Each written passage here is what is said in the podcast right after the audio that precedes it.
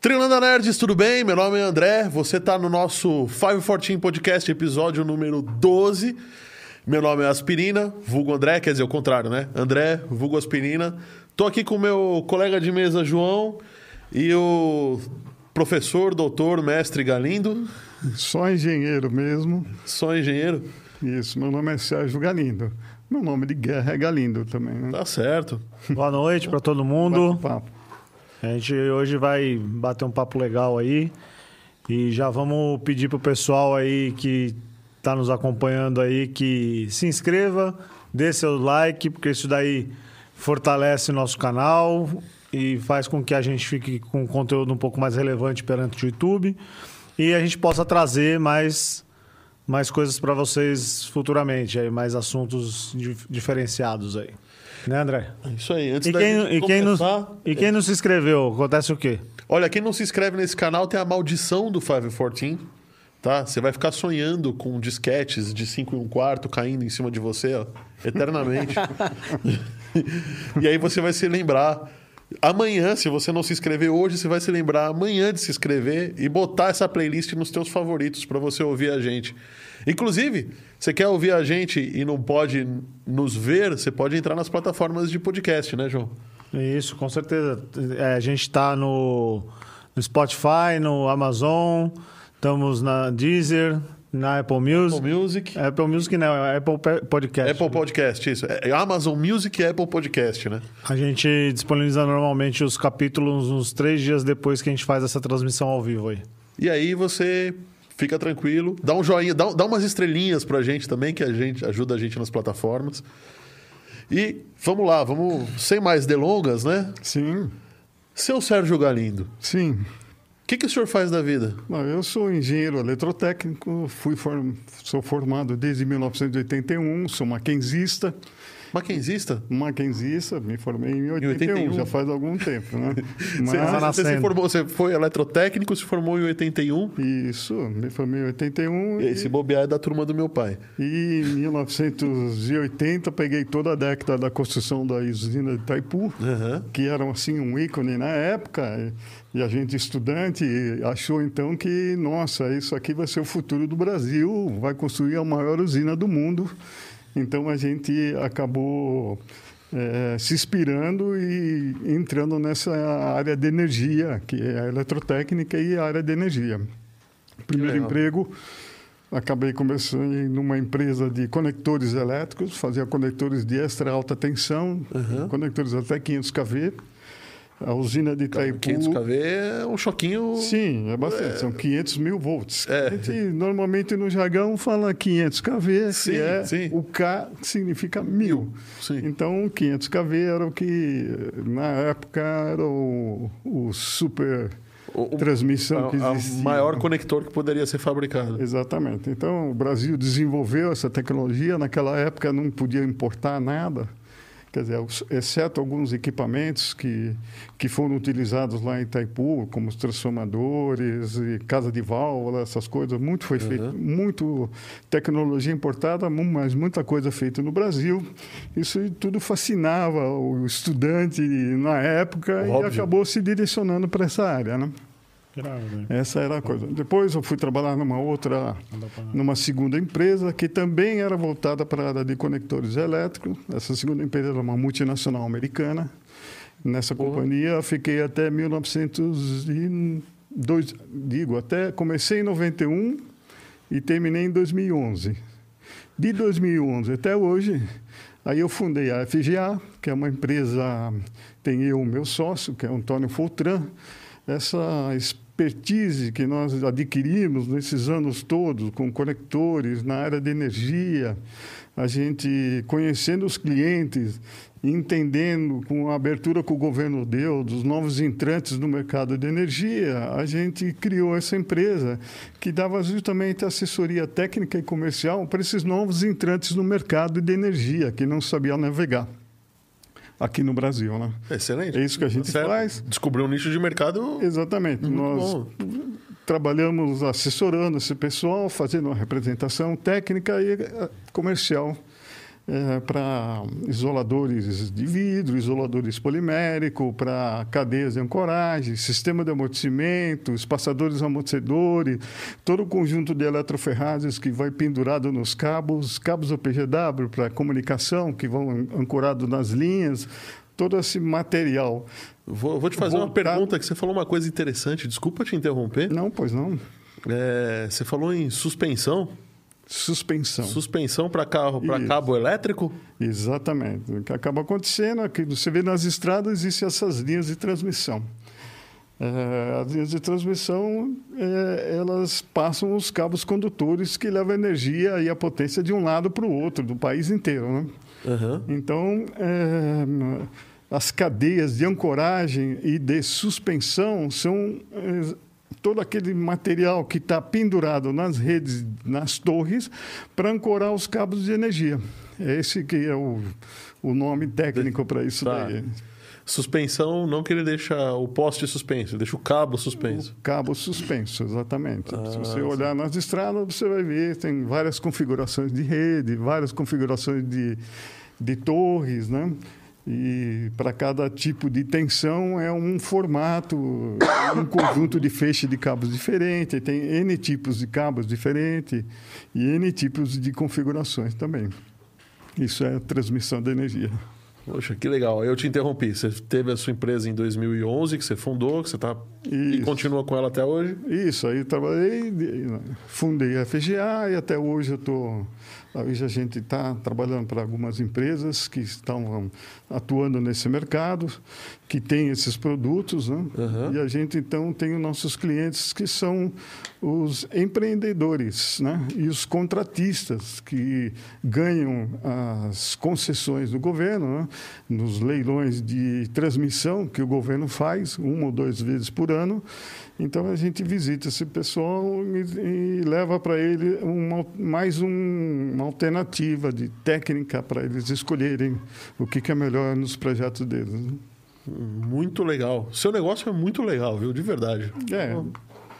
Eu acho que tem, tem. Vocês entraram num nicho de mercado que só a expertise de vocês pode. Exatamente. Pode o mercado de energia. Oferecer é, valor, né? É, ele é muito fechado. Né? Sim. E é bem específico. Quer dizer, é, quem transita nesse ambiente de energia, um conhece o outro. São sempre as mesmas São caras. São sempre né? as mesmas pessoas. e é um mercado que também tem um detalhe muito importante: é a confiança. Quer dizer, as pessoas confiam, né? É, uhum. É, naquilo que você faz, naquilo que você vende. Então, acaba ganhando confiança. Esse é um mercado que, se você perder a confiança, é como amassar uma folha de papel. Nunca mais volta a ser normal outra vez. Quer dizer, então, se precisa se cercar de empresas que, mais ou menos, é, convergem com a sua com a sua experiência, com tudo aquilo que você aprendeu nesses últimos 20 anos, que é trazer segurança né? e qualidade e a um preço justo para os nossos clientes. Né? É isso. Oh, eu gostaria de agradecer aí é, o, disponibilizar o tempo aí para gente, poder trazer esse conhecimento para o nosso público. E para quem está achando estranho, é, a gente estava com o Matheus, né, para vir, né? Sim, Matheus também. E um trabalha junto homem. com você. E aí ele teve alguns problemas pessoais, não conseguiu chegar, então a gente optou por, por fazer essa mesa aqui, pelo menos para manter o assunto nativo aí. Então a gente, tá, a gente agradece aí a oportunidade de estar tá podendo bater esse papo com você hoje e tomara que seja bem legal. Não, o Matheus é um grande engenheiro também, também é formado, né? também é macanzista muito mais experiente do que eu nesse mercado. Ele está mais voltado para a parte de geração distribuída, parques solares, é, dimensionamentos de parques. Ele tem bastante experiência nesse segmento de geração distribuída. Né? Ah, pensei que você ia aproveitar que ele não estava aqui e falar mal, falou bem dele. Grande colega, viu? Mas tá ao vivo, não pode. Tá ao vivo, não pode, ele está vendo a gente. Mas afinal, a gente veio aqui para falar sobre transmissão de energia, ok? E, e vamos guardar a cereja para o final, então, porque a gente também veio falar aqui sobre energia fotovoltaica. Exatamente. A energia fotovoltaica né? é o, hoje é o que está na crista da onda, como dizem.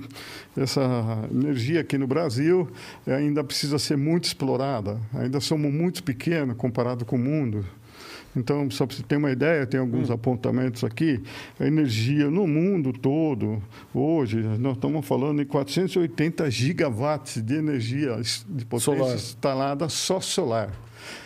É, 480 gigas. Gigawatts, quer dizer, é Qual um que é número... o... Itaipu não chega a 1 gigawatt, né? Não, Itaipu é outra geração. Ela gera hidráulica. Não, não, não mas para comparar a, a geração eu, vou, eu posso dizer para você o seguinte: o, o, Brasil, vamos dar uma olhada assim, Alemanha, tá. o potencial de solar da Alemanha. A Alemanha tem 45,9 gigawatts. O Brasil tem 6 bem pequenininho comparado com um país do que tamanho, é do tamanho da do estado de São Paulo. Exatamente. Então, o crescimento é, nesse segmento ainda vai acontecer. Essa energia do futuro, apesar de ser uma energia complementar, mas é o que vai acontecer. O Brasil ainda é muito pequeno na capacidade de geração, mas tem um campo muito grande para crescer e vai está crescendo rápido. Esse mercado é muito dinâmico. É, agora mesmo, esse ano de 2020, é, foi inaugurado agora de uma empresa que chama Enel Green, a maior parque solar da América Latina e do Brasil também. É um parque que tem 475 megawatts, que é um parque gigantesco. É grande. Está instalado no estado do Piauí e ainda vai crescer mais. Quer dizer, é novo, esse mercado dinâmico vai crescendo. E se a gente for olhar somente a parte de telhado em energia, nós estamos, podemos dizer que o Brasil hoje tem 3,1 é, gigawatt de, de energia solar instalada. Então, é pequeno ainda. É, Sérgio, uma dúvida me surgiu. É, apesar de, de a gente saber as dificuldades que é, muitas vezes o Brasil enfrenta por falta de alguma, alguma coisa em produção ou de, da própria tecnologia, o que, que é o, o, o ponto-chave aí que faz com que o Brasil ainda não, não, não tenha desenvolvido tanto quanto uma Alemanha nesse, nesse segmento, por exemplo? Não, na Alemanha houve um, muito incentivo do governo para a instalação. Acho que para cada um euro instalado, recebia um euro de retorno, alguma coisa assim. Aí, próximo aí então, fica fácil, né? Evidentemente, todo mundo correu e acabou instalando. No Brasil, eh, as regulamentações começaram em 2012. E agora que está começando realmente a crescer. Ainda tem bastante gente que vai começar a instalar. E o problema é, um, o custo do equipamento antes, mas esse custo também vem declinando dia a dia. E daqui a pouco todas as instalações vão ser totalmente viáveis. Né? Existe uma série de outros questionamentos técnicos, procedimentos de cada concessionária, mas tudo isso vai ser superado e está indo no caminho que né? vai tornar o Brasil um, um país que vai aproveitar um índice solarimétrico que ela possui naturalmente, né? É, uhum. A natureza nos brindou com essa possibilidade de Olha. ter um índice solarimétrico e eu acho que a gente devia aproveitar melhor essa, essa fonte de energia. A, a natureza nos brindou com muitas coisas, diga-se passagem. Né? A gente tem muito sol, isso. tem uma terra fabulosa e tem água, né? Exatamente. Então, e... tudo isso favorece aí o nosso instalação para mais... Então, mais... meio que resumindo aí o que você falou você acredita, então, que a, a, as maiores dificuldades estão nas regulamentações, na parte Isso. burocrática e nos investimentos? Exatamente. Existe, é mais por aí, eu acho, mas isso vai chegar num ponto em que a energia é, vai subir. ela não vai ficar nesse patamar. Ah, é, isso eu concordo. É, é, é romântico achar que o preço da energia, com, com, a, com a mudança do, dos, dos modais de transporte de, Exatamente. de energia fóssil para elétrica, vai as, mudar alguma e coisa. As questões porque também, não vai mudar nada. As questões hídricas aqui no Brasil. O Brasil é totalmente dependente da geração hidráulica. E como aconteceu no ano de 2000, Uh, houve um racionamento da energia em relação à situação que nós estamos vivendo hoje, que é parecido com a situação hídrica do país. Está acontecendo exatamente hoje o que aconteceu a, em 2000. E o que, que como sair? Qual que é a diferença que existe entre 2000 e hoje? É que em 2000 ainda não existia energia térmica, não tinha usinas térmicas instaladas que pudesse socorrer e também não existia uma matriz energética mais diversificada. Quer dizer, o Brasil estava muito mais concentrado na parte hidráulica. Então, as represas é que armazenavam as energias. E o que acontece mudou de lá para cá? O risco hoje existe, mas não é tão grave, porque existe disponibilidade de energia é, termoelétrica que vai acabar suprindo o sistema. A diferença de lá para cá é que vai aumentar o preço, porque gerar energia em termoelétrica custa mais caro do que gerar hidráulica. Então, essa é a situação diferente. Quer dizer, racionamento, eu acho que não vai acontecer, mas vai custar mais caro do que custa a energia, com certeza. Bom, é, vamos, deixa eu fazer uma. Vamos voltar um pouquinho. Sim. Vamos só conceituar para quem, quem é, talvez ainda não saiba como é que funciona o sistema de geração fotovoltaica. Bom, é, todo mundo sabe. Eu acho que... que... todo mundo sabe que tem alguma coisa que se aponta para o sol, né? Sim. Mas... As placas fotovoltaicas, né? Na verdade, essas placas fo fotovoltaicas são feitas de células. Essas células de silício. Então, é, é um semicondutor. Tá. Ele não é nem isolante nem condutor. Isso é colocado em determinadas camadas e ele aproveita o campo elétrico dos íons que estão soltos e transporta esses íons e esses elétrons de um lado para o outro no silício e dessa forma, de uma forma bem básica, estou falando, né? Sim, Porque claro. se fosse concentrar no detalhe, tinha que fazer um monte de fórmulas aqui. E aí a ideia é cria um campo elétrico e transforma, então, a luz em energia. Essa que é a célula fotovoltaica. E, aliás, tipo assim, não é todo o espectro de luz que consegue transformar em energia. 55% da luz solar não pode ser aproveitada. Ela serve para outra coisa. A radiação é, tem vários comprimentos de ondas e acaba, então, é, aproveitando só parte dela para fazer a geração de energia. Então, o que você está me falando é que a eficiência máxima de uma placa seria perto de 50%. Até menos, 18% a eficiência. 18% Exatamente. do total de luz que entra é convertido em eletricidade. É, a eficiência das placas fotovoltaicas. Né? Então, vamos supor que se eu tivesse 100, se eu tivesse uma lâmpada de 100 watts ali que eu conseguisse imitar perfeitamente o sol, só sairia da placa 18 watts. É, Mais ou menos isso. É. A grosso modo, A grosso modo. seria isso. Não é bem isso, mas é, o aproveitamento seria menor da, do, da incidência de luz. Né? De luz. Mas é uma técnica que está se aprimorando dia a dia também. E os painéis estão se tornando cada vez mais eficientes.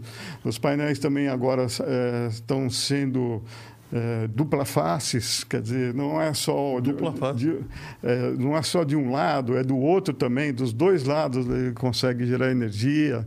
Quer dizer, existe bastante tecnologia acontecendo aí na frente para que esses painéis se tornem mais eficientes, né? E, e sai deles corrente contínua, né? Não sai corrente alternada. Exatamente. Que é como painel... se fosse uma, uma bateria.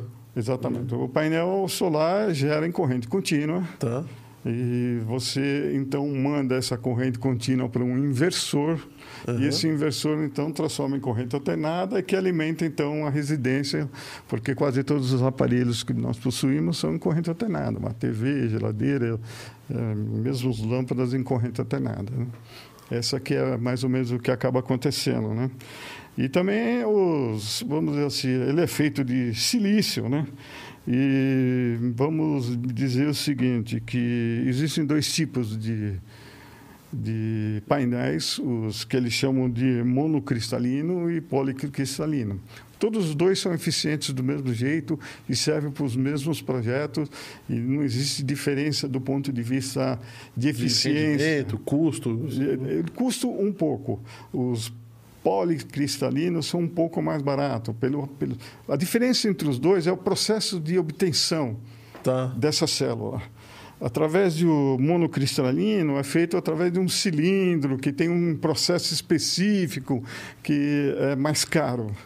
E o tá. policristalino já não, é, é, recebe silício já diz a palavra poli, diversos cristais, e ele é como uma espécie de fundição. Ele aquece, derrete aqueles, aqueles Aquele, aquela massa de silício. Aquela massa de silício e desse faz um resfriamento e você uhum. obtém então um bloco de silício.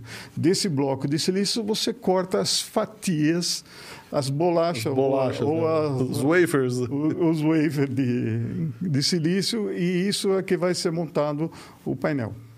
É assim que. Tá. Então, aí sim, aí depois você bota toda a fiação, toda cola, põe, bota as placas. Põe as placas, põe o vidro, o põe vidro, a isolação, sim. faz as conexões internas de ligação entre o silício. Mas o núcleo, então, é basicamente uma chapa de silício Isso. que foi, foi, foi derretida, derretida, e cortada. E, cortada, exatamente.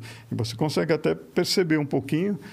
É, porque se você olhar nos policristalinos, se você olhar bem de perto assim, você vê que existe partes mais brancas, partes mais pretas e, que diz respeito aos cristais como se posicionaram ali na hora, né? Foi Basicamente é isso. Né? Foi a primeira vez que eu fui na, em uma feira e vi uma placa, so, uma, uma, placa solar de, de geração, uma placa para residências, né? Eu notei duas coisas. Primeiro, que dava para ver realmente os cristais, né? Diferentes, de diferentes cores. É bonito, inclusive, né? É, bonito, sim. É bonito. e, e uma outra coisa, que a cor deles é diferente daquela, daquela célula solar que fica na calculadora ou nos relógios. É, existe. É, o silício que você usa nas placas solares comerciais, essa é. que tem aí, tem um índice de, de vamos dizer, de pureza entre 98% e 99%. É mais ou menos isso. Né? Existe o silício puro, puro, totalmente puro, 99%. Ponto 99. 99, 99, 99, 99, né? Que o cara só deixa aquele. Só bota a dízima de 99 por para trás para ter certeza que Isso, se tiver é. alguma impureza, então, ele tá. É, é, essas placas de puro mesmo, 99, uhum. 99, eles são usados só é, na área é, de astronauta, os satélites, coisas que são utilizados uh, no espaço, que tá. tem de alta eficiência e, e, totalmente puro e comercialmente não, não é possível de é muito caro muito caro. acessar e, e aí essas devem ser monocristalinas inclusive tem até pode ser até monocristalinas tem dos dois tipos mas é isso daí que acaba acontecendo né a gente, é, você entrou no, na, na, parte de funcionamento aí da, de todo, de todo o projeto, né? Que é da contínua, passando no inversor, que vai para a residência. Uhum. E a gente sabe que é, a, essa geração de energia ela não é constante, né? Que você, é, é no momento você falou que é, aí vai lá e alimenta a residência. Sim. Essa alimentação não é direta, né? Você, tá, você continua utilizando é. uma, luz, uma, uma, luz da rua, seria a energia da rua. É, isso daí acontece o seguinte: tem toda uma legislação própria para isso. O que acaba acontecendo aqui no Brasil é o seguinte: é, existem dois tipos quando você tem um sistema fotovoltaico que você está lá na sua residência. Existem dois tipos. Tem um que chama on-grid e o outro que é off-grid. O on-grid é aquele que você está conectado na rede. Você está lá fu funcionando, gerando energia e conectado na rede. Os inversores instalados no Brasil, acontece a seguinte brincadeira. Ele é obrigado, pela concepção da rede de distribuição das concessionárias, a ter um anti-ilhamento.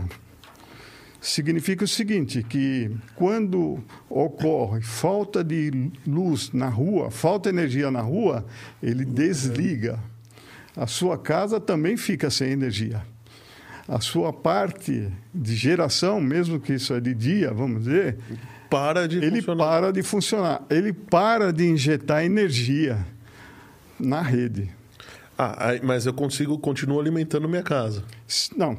Se tiver potência suficiente, né? Não. Não? Não. E tem, tem como fazer um projeto misto, mas a, a legislação não, É, não permite. Não isso. permite. Então, o que, o que na verdade permite? Só se você fizer um projeto onde você tem um banco de baterias. O inversor desliga, não injeta nada na rede e aí a sua casa é alimentada com luz com um banco de baterias que você possui. Se você não tiver banco de baterias, então você a sua casa também acaba a luz. Então você quer contar para o vizinho que você tem luz e ele não, não dá para fazer isso. Tem, tem- que usar o no-break a, a diesel. Que- não, a, a diesel eu não ligo, mas tem que ter o banco não. de bateria. Se você quiser contar para o vizinho que você não tem, eu tenho. Eu tenho, é. É banco de baterias. Então. Tem muita gente que gasta muito dinheiro com isso, né? Só pra contar pro vizinho. Eu tenho, você não tem. É como trocar de automóvel, né? Pois é, né? Olha, a gente já tem perguntas do nosso pessoal aqui. Queria agradecer a galera, o Maneco Zago. Aliás, o Maneco tem um canal muito legal chamado Rural Campo Cast. É isso, Maneco? Se eu tô... tô- É, Rural Campo Cast. Rural Campo Cast. É produzido aqui na casa, nos estúdios da MD Digital Music. E ele fala muita coisa legal e ele também é um super interessado em energia fotovoltaica porque ele é um cara do campo. Sim. E não necessariamente você tem eletricidade em todos os lugares da fazenda. né? Perfeitamente. Então, Eu, eu vi uma, uma pergunta aqui que eu acho que é, é um pouco pertinente, mas eu não sei se você tem esses dados. É, um dos, do- dos, dos telespectadores aqui, eles per- é, o- o- entrou numa questão perguntando, é, dizendo, né? Ele meio que afirmou que no Nordeste é onde tem se desenvolvido mais esse, esse tipo de placa. Isso é, isso é verdade? É verídico? Sim, é verdade. Sim. Não- E, e o porquê? O potencial solarimétrico no Nordeste é muito grande. Porque a quantidade de dias que tem você tem o sertão nordestino, né? Não chove. É, não. o- no sertão é um pouco mais complicado, porque eh, o painel também tem a seguinte brincadeira que a gente tem que levar em consideração. Ele precisa de luz, mas ele também não pode esquentar. Dizer, O calor faz com que a eficiência da placa diminua todo o sistema. Então, o local onde se instala um, um parque solar é cuidadosamente medido tanto a temperatura quanto a incidência de luz, porque ele afeta diretamente a eficiência do sistema, se for um lugar muito quente. As, as placas trabalham em 48 graus, mais ou menos, quando está numa situação normal.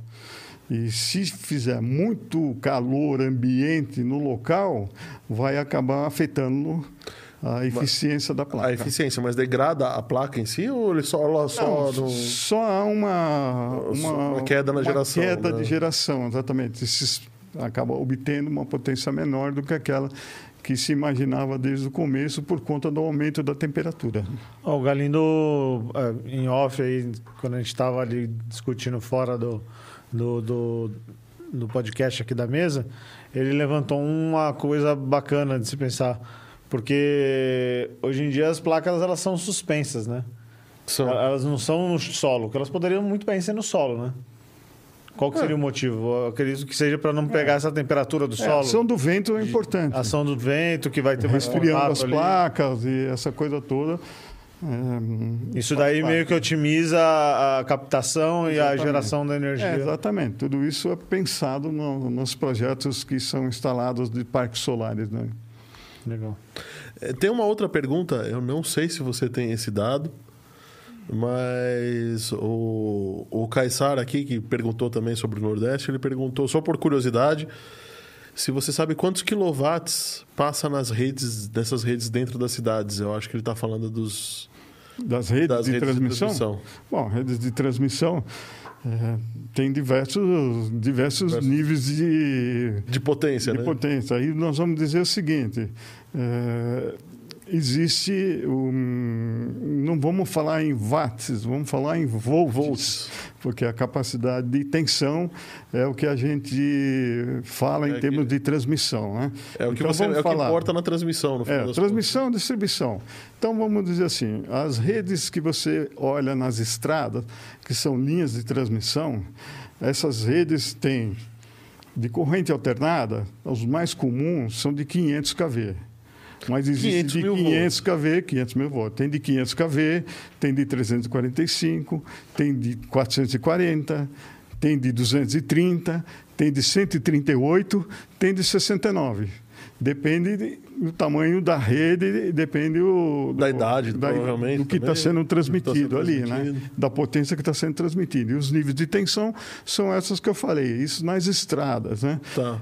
Em corrente contínua, que é o caso, por exemplo, de Belo Monte, e tem também uma linha de Itaipu em corrente contínua, o de, o de Itaipu é de 600 kV, corrente contínua. E o de Belo Monte é 800 kV, corrente contínua. Em outros continentes, como na Ásia, na China, já são mais de 1.100 kV. Edson, é, Edson ficou, ficou, pegou uma bela, Thomas Edison teve uma bela de uma má fama uhum. por provar que a corrente contínua era muito mais perigosa do que a corrente alternada, né? ou tentar provar, né? É. Bom, gente, é mais ou menos isso. Isso para a parte de transmissão. Para a parte de distribuição, isso que a gente vê na rua, é, aí é o seguinte, a primeira linha lá em cima, o primeiro cabo que está lá em cima Aquele fio poste, sozinho ali em cima. É, não é sozinho, mas vamos dizer, aqueles três fios que estão lá em cima, na cruzeta tá. lá em cima, tem vários tipos, tem rede protegida e rede nua. Aqui em São Paulo estão sendo utilizadas muito redes protegidas, que é justamente para evitar o contato de curto-circuito entre árvores. Então, em lugares onde tem muito arbustos, é essa rede protegida, que tem um espaçadorzinho de plástico. Ah, tá. tá? Então, é para justamente, se o, há um uma ventania, curto, uma ventania, um galho encosta, ele não fecha curto. Quer dizer, é, traz mais segurança para o consumidor. Uhum. E aquelas redes mais antigas que são aqueles de três fios, são redes nuas. Lá naquela rede lá passa 13.800 volts. Também é um choquinho considerável. É, 13.8. Botar a mão morre. Botar a mão morre, né? morre. Não tente, não, não tente nem, jeito nenhum, isso é muito perigoso. E depois ele é, passa num transformador e abaixa então para os 110, 220, que é aquilo que chega na casa normal das pessoas. Por isso você tem. É, e acredito que quanto maior, menor a tensão, mais difícil fica a transmissão em longa distância, né? Sim, corrente alternada é isso daí. Quando se transmite em longa distância, hum. são esses níveis de tensão que a gente traz de Itaipu ou mesmo de Belo Monte, que fica lá no centro do país acima essas de são, mil quilômetros. São, mas essas são contínuas, né? Isso, só traz em corrente contínua porque as perdas são menores, né? Ah, então, mas os equipamentos são mais caros. Precisa ter casa de válvulas para receber energia e para transmitir energia. É, ou seja, o que acaba acontecendo... Ele, ele recebe... Qualquer, peraí, ele recebe 800 volts, 800 é, quilovolts? Não, não, não é bem isso. É assim, é, qualquer máquina que gera energia hum. gera, em, em, gera em corrente alternada. Sim, você, sim. você quer Pela transmitir em corrente contínua, você precisa transformar essa corrente alternada em corrente contínua. Sim. E aí sim tem uma série de equipamentos que chama casa de válvulas, faz essa transformação para poder encaminhar essa energia através de corrente contínua. E aqui no polo nós temos um aqui pertinho que é em Biúna, no caso de Itaipu, recebe de Furnas, ele recebe energia em 600 kV corrente contínua e transforma ele em corrente alternada e aí sim distribui. Ele pode distribuir em 500 kV, em 300 kV, depende da distribuidora, da forma onde ele vai descarregar nos centros urbanos, né? Mais ou menos isso. É esse linhão aí que é o de... Esses são os linhões, sim. Esse é um linhão relativamente é, pequeno, vamos dizer assim, porque são de cabos duplos, né? Hoje você vê até de cabos quádruplos, são quatro cabos até. Para cada fase. Cada fase. São três fases, né? Então, são três fases de duplas. É uma linha de transmissão. E eles típica. são separados dessa forma para não dar um arco voltaico, não dar um curto-circuito entre eles. Cada uma né? tem uma fase, exatamente. É. é isso aí. Então, se, eu, se algum idiota chegar com uma vareta de metal perto disso daí, morre. Morre antes de encostar. Antes de encostar. Né? Isso. Tá. Ele então, sofre uma. Eu tô... Ele sofre uma. Porque quando ele está chegando lá, a única coisa que existe entre ele e o cabo é um isolante que é o ar. A hora que o ar perde a isolação, existe um um descarrego de energia nessa ponta e ele morre na hora. Eu, eu acho Aí é importante. É perigosíssimo. Para nós. Não que... faça isso. Nem suba, nem chegue perto desse negócio. Para nós que estudamos eletricidade, né? Engenharia tal. Eu não, não concluí engenharia, mas eu fiz engenharia elétrica. Uhum. Então é meio óbvio, mas eu não sei quem vai nos assistir, então acho que é importante falar esses dados, que, principalmente na chuva, né? Não chega perto de coisas ah, com metal. Realmente, é, é quando a isolação do ar está mais, tá mais baixa. Mais né? baixa, tem umidade. Sim. Eletricidade e água não combinam. Né? É exatamente isso. Então, eu acho que é importante.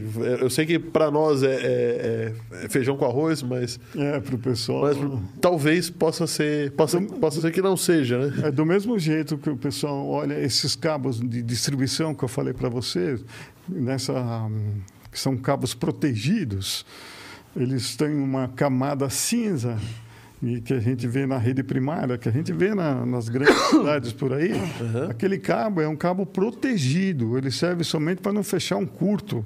No caso de uma árvore, encostar nele. Mas se você botar a mão, você morre, porque ele não é isolado. Ele é só ah. protegido. Ele tem uma isolação, uma, uma, uma, proteção. Uma leve isolação. Mas... Exatamente, mas não pode ser chamado de isolação. É só protegido. Então, na dúvida, não encoste nenhum fio, nem chegue perto nem. Nem, suba... nem linha, linha de pipa molhada, com cerol, nada disso. Nada disso. tá. é, deixa eu fazer uma outra pergunta sobre as placas. A gente estava falando sobre as placas solares, acabou Isso. desvirtuando o assunto aqui para as perguntas, mas a, a placa ela funciona é, parcialmente sombreada? É, isso daí faz parte do projeto. Depende muito de como você monta esses projetos. Ah. Então, o que acaba acontecendo? Existe um software que chama PV System. É um software que determina uma série de variáveis. Aí, esse PV System, ele calcula as variáveis de dimensionais de eficiência, o ângulo de orientação, a energia produzida, a eficiência do, do inversor e também o sombreamento. Da forma como vai ser colocado essas placas, é, você estuda esse sombreamento e aí você tem que ligar esse sombre... É, essas placas que ele chama de arraios que é o termo técnico para isso daí, de hum. forma em paralelo ou em série, de forma que ele interfira menos no sistema, quer dizer, que gere, apesar de em determinadas situações ele pegar o sombreamento, ele não interrompa o circuito das demais placas que estão recebendo ah, som. Então, uma placa totalmente sombreada, ela seria como um fio desligado. Ela não. É, ela, ela tem que estar. Tá por isso que tem um estudo. Você Sim. estuda o que estão. Tá tanto é que, exemplo, se você instalou essas placas num determinado lugar e fez um estudo, e no dia seguinte subiu um prédio do lado do seu edifício. Sinto muito, né? Você tem que fazer todo o estudo, o estudo novamente, porque vai atrapalhar totalmente a eficiência do seu sistema. Porque você vai ter que olhar e separar para que o sistema todo não desligue quando existe um sobreamento em cima de determinadas placas. Por isso que se separa os circuitos. Os circuitos. Para ele não interromper aqueles que ainda recebem a luz. Até para se alguma placa por algum motivo falhar, você não tem uma interrupção total na geração, né? É, dificilmente acontece é. falha. É. Isso é sentido na hora, é percebido. É, tem morte, aquela morte prematura, né? É. Você liga, já não está funcionando. Já, então já... Você percebe, mas percebe. O problema de sombreamento é isso: é fazer os circuitos em série ou em paralelo, de forma que ele, nessas situações, eles usam um microinversor na verdade. Você tem um inversor do sistema, tá. mas naquela área onde você acha que tem sombreamento, sombreamento, e que só trabalha uma parte do período, você tem que fazer um circuito com microinversores para não interromper as demais, um, para não atrapalhar. Um circuito menor paralelo que depois alimenta todo mundo, Exa junta todo mundo no Seria mais ou menos um software assim? É, isso daí, essa figura é uma figura no campo, né? É, numa propriedade Sim. É, é gigante, esses, esses placos aí. Mas esse, a possibilidade de sombreamento num campo desse aqui é quase é nenhuma. Baixa, né? né? É, eles estão voltados para o norte e muito provavelmente eles têm um equipamento que chama tracker. Ele faz o acompanhamento do, da linha do sol. Tanto no sentido vertical como no sentido horizontal. É quase mesmo como se fosse aquele... um girassol eletrônico. Isso, ele faz o acompanhamento. É um equipamento caro, também tem uma manutenção. Isso só é válido para é, parques que são instalados no campo mesmo, em propriedades rurais e parques grandes, né? acima de um mega mais ou menos. É, falando um pouco em projetos residenciais, né? É, hoje em dia qual é a durabilidade de um sistema desse? E, em média, quanto tempo está se levando para se pagar? Bom, isso depende de uma série de fatores, né? Mas, normalmente, um, um sistema desse dura tranquilamente 25 anos. Isso é o que instalou um sistema como esse daqui. Pelo menos 25 anos de vida. Pelo menos 25 anos de vida você tem. No final desses 25 anos, talvez as placas estejam é, com uma eficiência de 80%. É, mas 80%. Ah, já no, no final da vida dele, né? Mas mesmo assim, né, Isso, 80% uma é parte, uma parte particularmente importante é a limpeza das placas. Isso é uma coisa que é, influencia diretamente. Tem que estar tá limpa, então, sempre um tá limpando. muita poeira, exatamente. é um, um Nas grandes cidades, poluição tem que haver uma manutenção da limpeza dessas placas. Que é água, sabão? Que...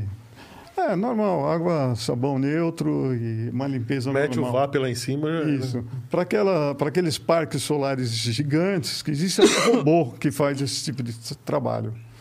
Os robôs limpam as poeiras e lavam as placas para. Ah, porque acredito que nesses parques gigantes aí, Isso. o mínimo de, de, de eficiência que você ganha ou deixa de perder vale muito dinheiro. Vale muito dinheiro. E outra coisa, é percebido no, no painel de controle. Sim. Ele começa a perceber que vai vai tá caindo ah, você tem, esse, você tem esse feedback também? Tem, eles controlam tudo, né? Temperatura. Mas isso o usuário comum pode ver também.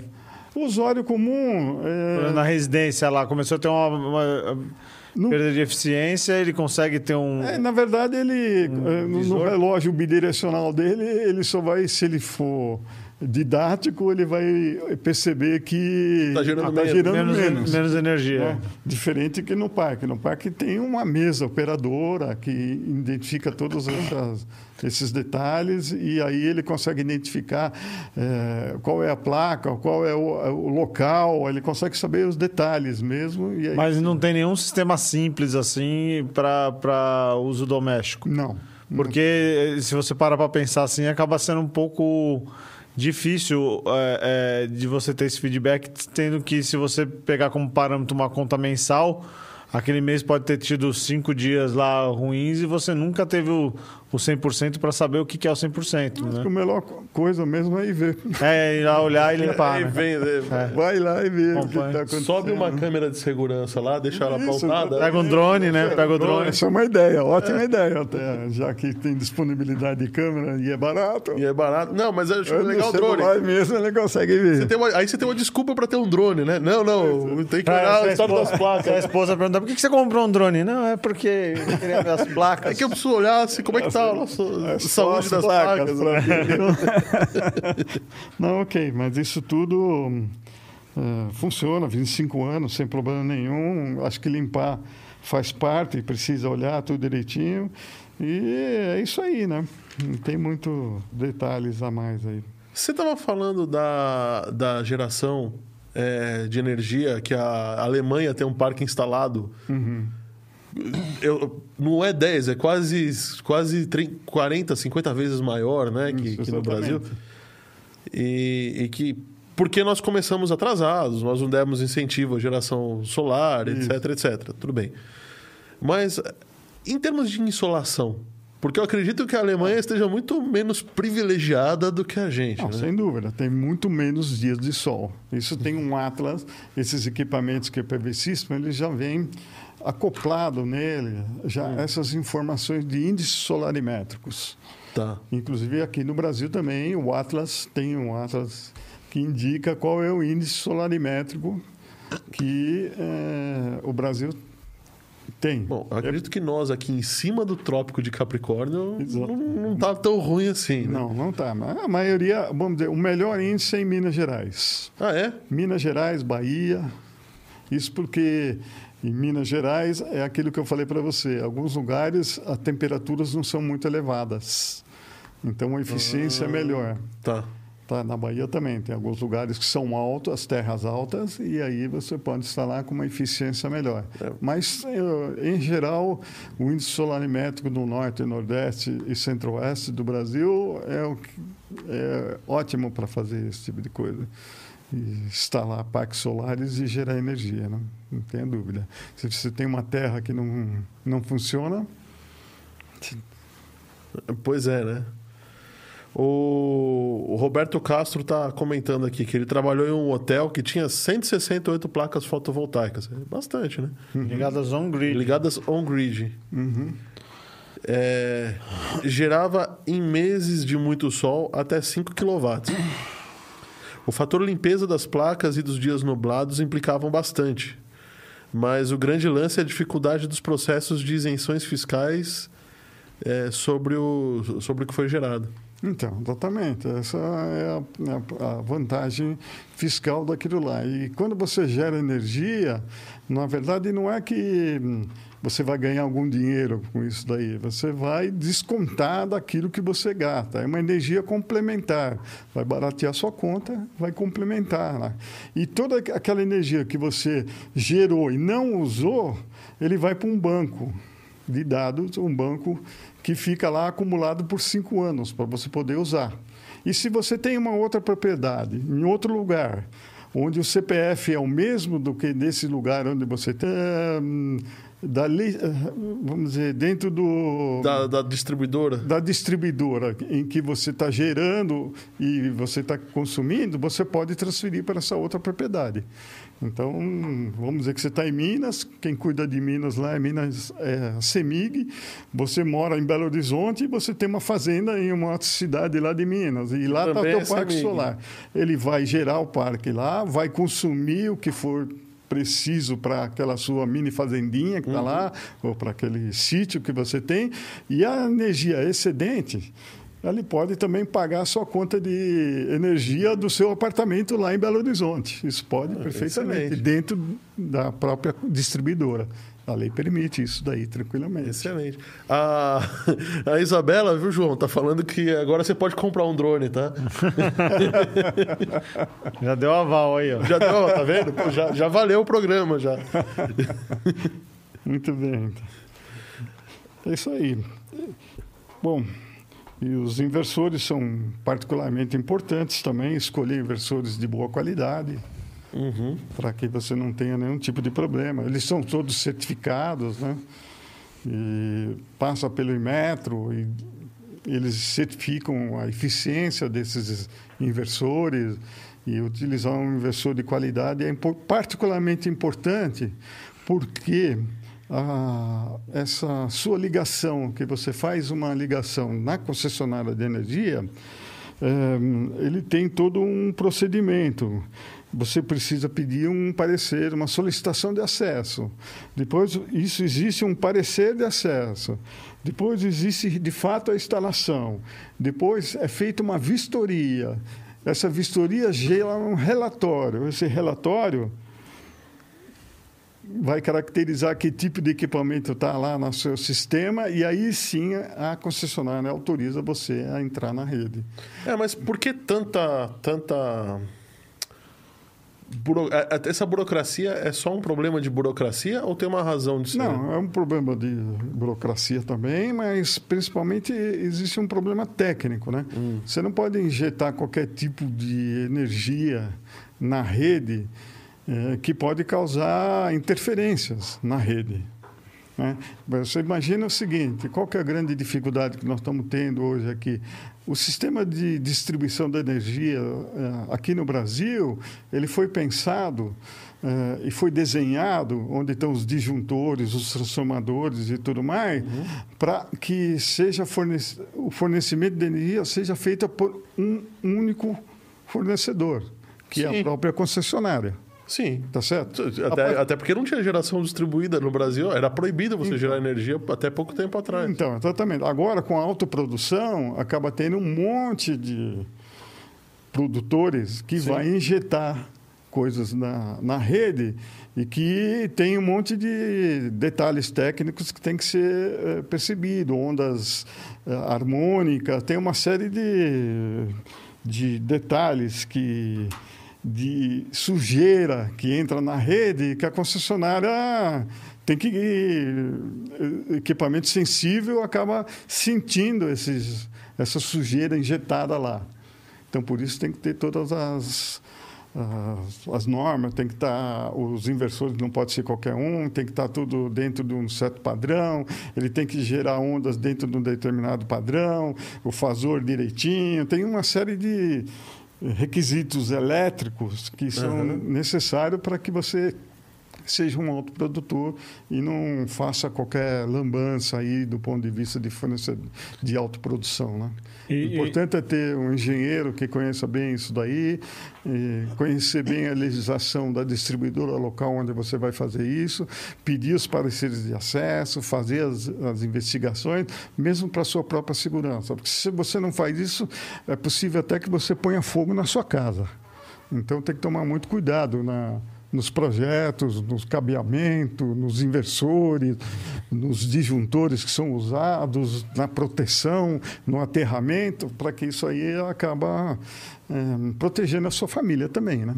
Não adianta só você colocar lá, achar bonito e arrumar uma. Achar, mostrar para o vizinho confusão, que é legal exatamente. e arrumar uma confusão. É isso daí. É a, gente, a, gente, percebeu então que é um processo bem complexo onde exige um, um um vasto conhecimento de, uma parte toda, desde a parte de legislação, adequação, normativas, para que você possa pôr um, um, projeto, né? Isso, existem empresas especializadas que dão esse tipo de assessoria, fazem os projetos, conhecem os trâmites dentro das concessionárias, é, só que isso leva um determinado tempo, tem prazo de resposta das concessionárias, tudo isso está estabelecido pela ANEL, e todo mundo segue esses. Né? Ele vai acontecer, não, não dá para ir para trás. É só respeitar o time e a legislação que não vai ter problema. No, você estando no campo aí, é, é já trabalhando um, há um bom tempo nessa, nessa área, você tem enxergado que as empresas hoje são empresas confiáveis ou tem muita gente ruim trabalhando, já tem gente fazendo qualquer coisa e, e aprovando de forma incorreta. Não sei se você pode entrar nesses detalhes, mas você deve eu acompanhar. Eu não sei né? dizer isso, se está acontecendo, mas um, tem que se tomar todos cuidado e evitar e pedir um histórico dessas empresas, se informar junto às próprias concessionárias, elas sabem quem são os, os chamados picaretas. piratas, picaretas, né? Uh, tem que tomar cuidado. Tem como qualquer coisa que se compra, né? Você tem que se certificar de que as pessoas que estão dando toda essa assessoria sejam competentes e que tenham assinaturas de CREA e que tenham um engenheiro de fato. Essas coisas eu acho que vale para tudo, né? não só para o sistema de que você quer instalar na sua casa. É, Desculpa então, Pedro, mas é, independente disso tudo que você passou, é, existe algum tipo de curso ou uma pessoa sendo engenheiro e estudar o, o, o, todo o sistema, ele já pode sair fazendo ou existe um curso Não, específico? Cursos. Algumas universidades estão fazendo cursos de pós-graduação e, e, cursos de extensão. A própria Unicamp mesmo faz esse tipo de, de curso. Os professores renomados, o pessoal da, da Universidade de Campinas. Um, existe bastante Legal cursos para se especializar nesse segmento aí. Tanto no varejo, que é essa parte eh, de instalação nos telhados, aí como uhum. o pessoal chama, como também no atacado, que é os grandes parques solares, que varia de um mega a infinitos, né? Um megawatt gerar é bem legal, né? Bem, bem legal, né? É, é o menor que tem. É um, vamos dizer assim, para parque solar, o menor possível é um megawatt. Poxa vida, é bastante. No campo, né? No campo, sim. Campo. É, no telhado, você instalar um megawatt no seu, no seu telhado, ah, você tem que ter uma mansão. É, tem cabine primária, tem todos os procedimentos de, de aterramento, enfim. A, o parecer de acesso é importante. Quer dizer, onde você vai injetar essa energia no campo, se existe o local apropriado, quer dizer, só isso a concessionária pode dizer para você aonde pode acontecer isso, onde é o ponto mais importante.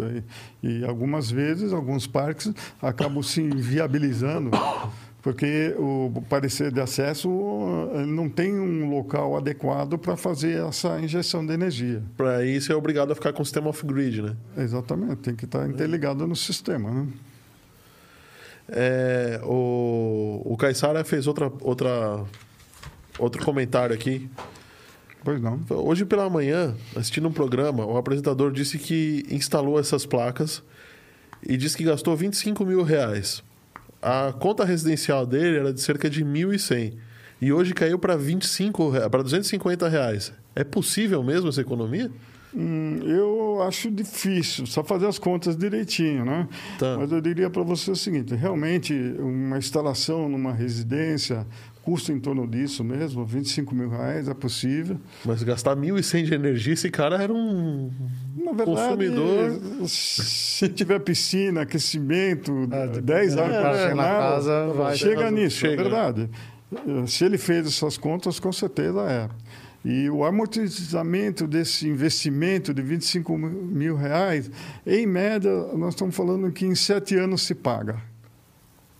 Sete, oito anos se paga. Você gasta, você faz o seu próprio investimento, tira do seu bolso, faz o investimento, em sete anos ele já retornou esse capital para você, e aí os próximos...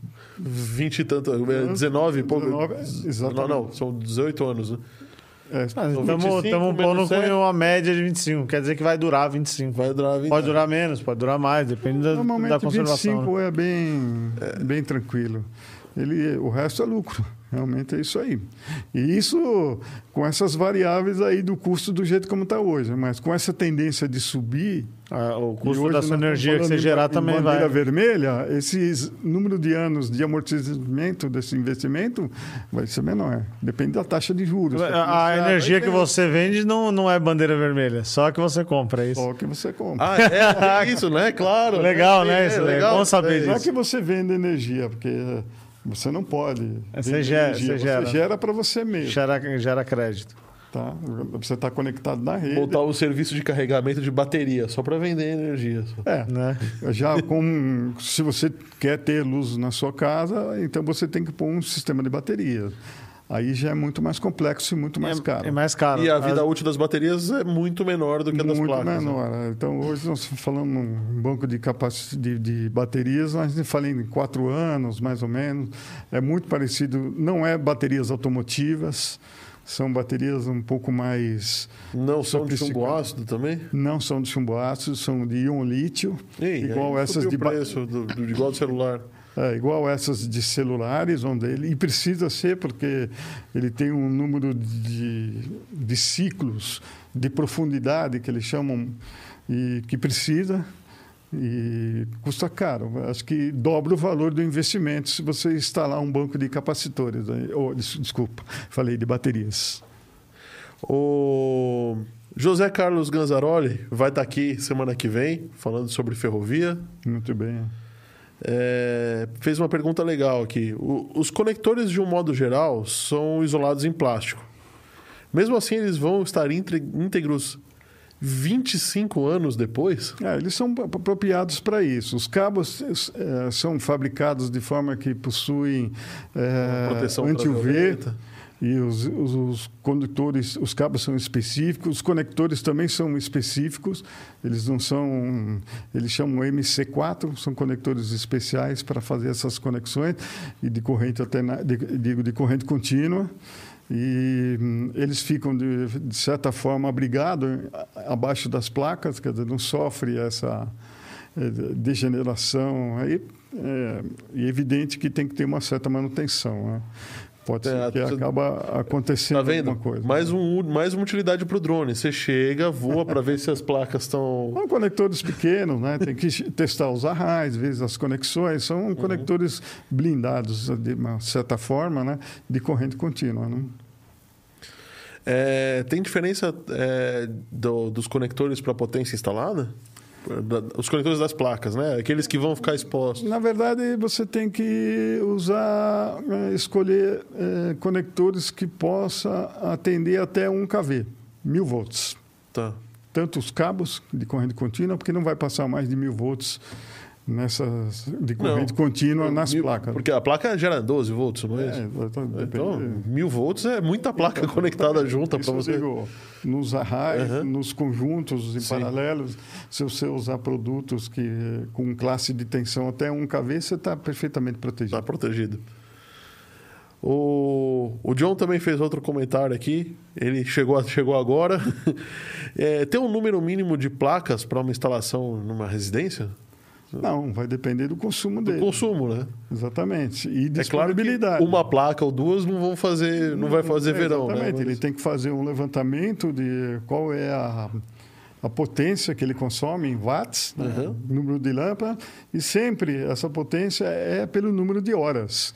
Quanto tempo esses equipamentos ficam ligados? Porque aí você fala em quilowatt-hora. Quantas horas fica ligado? Então, é isso daí.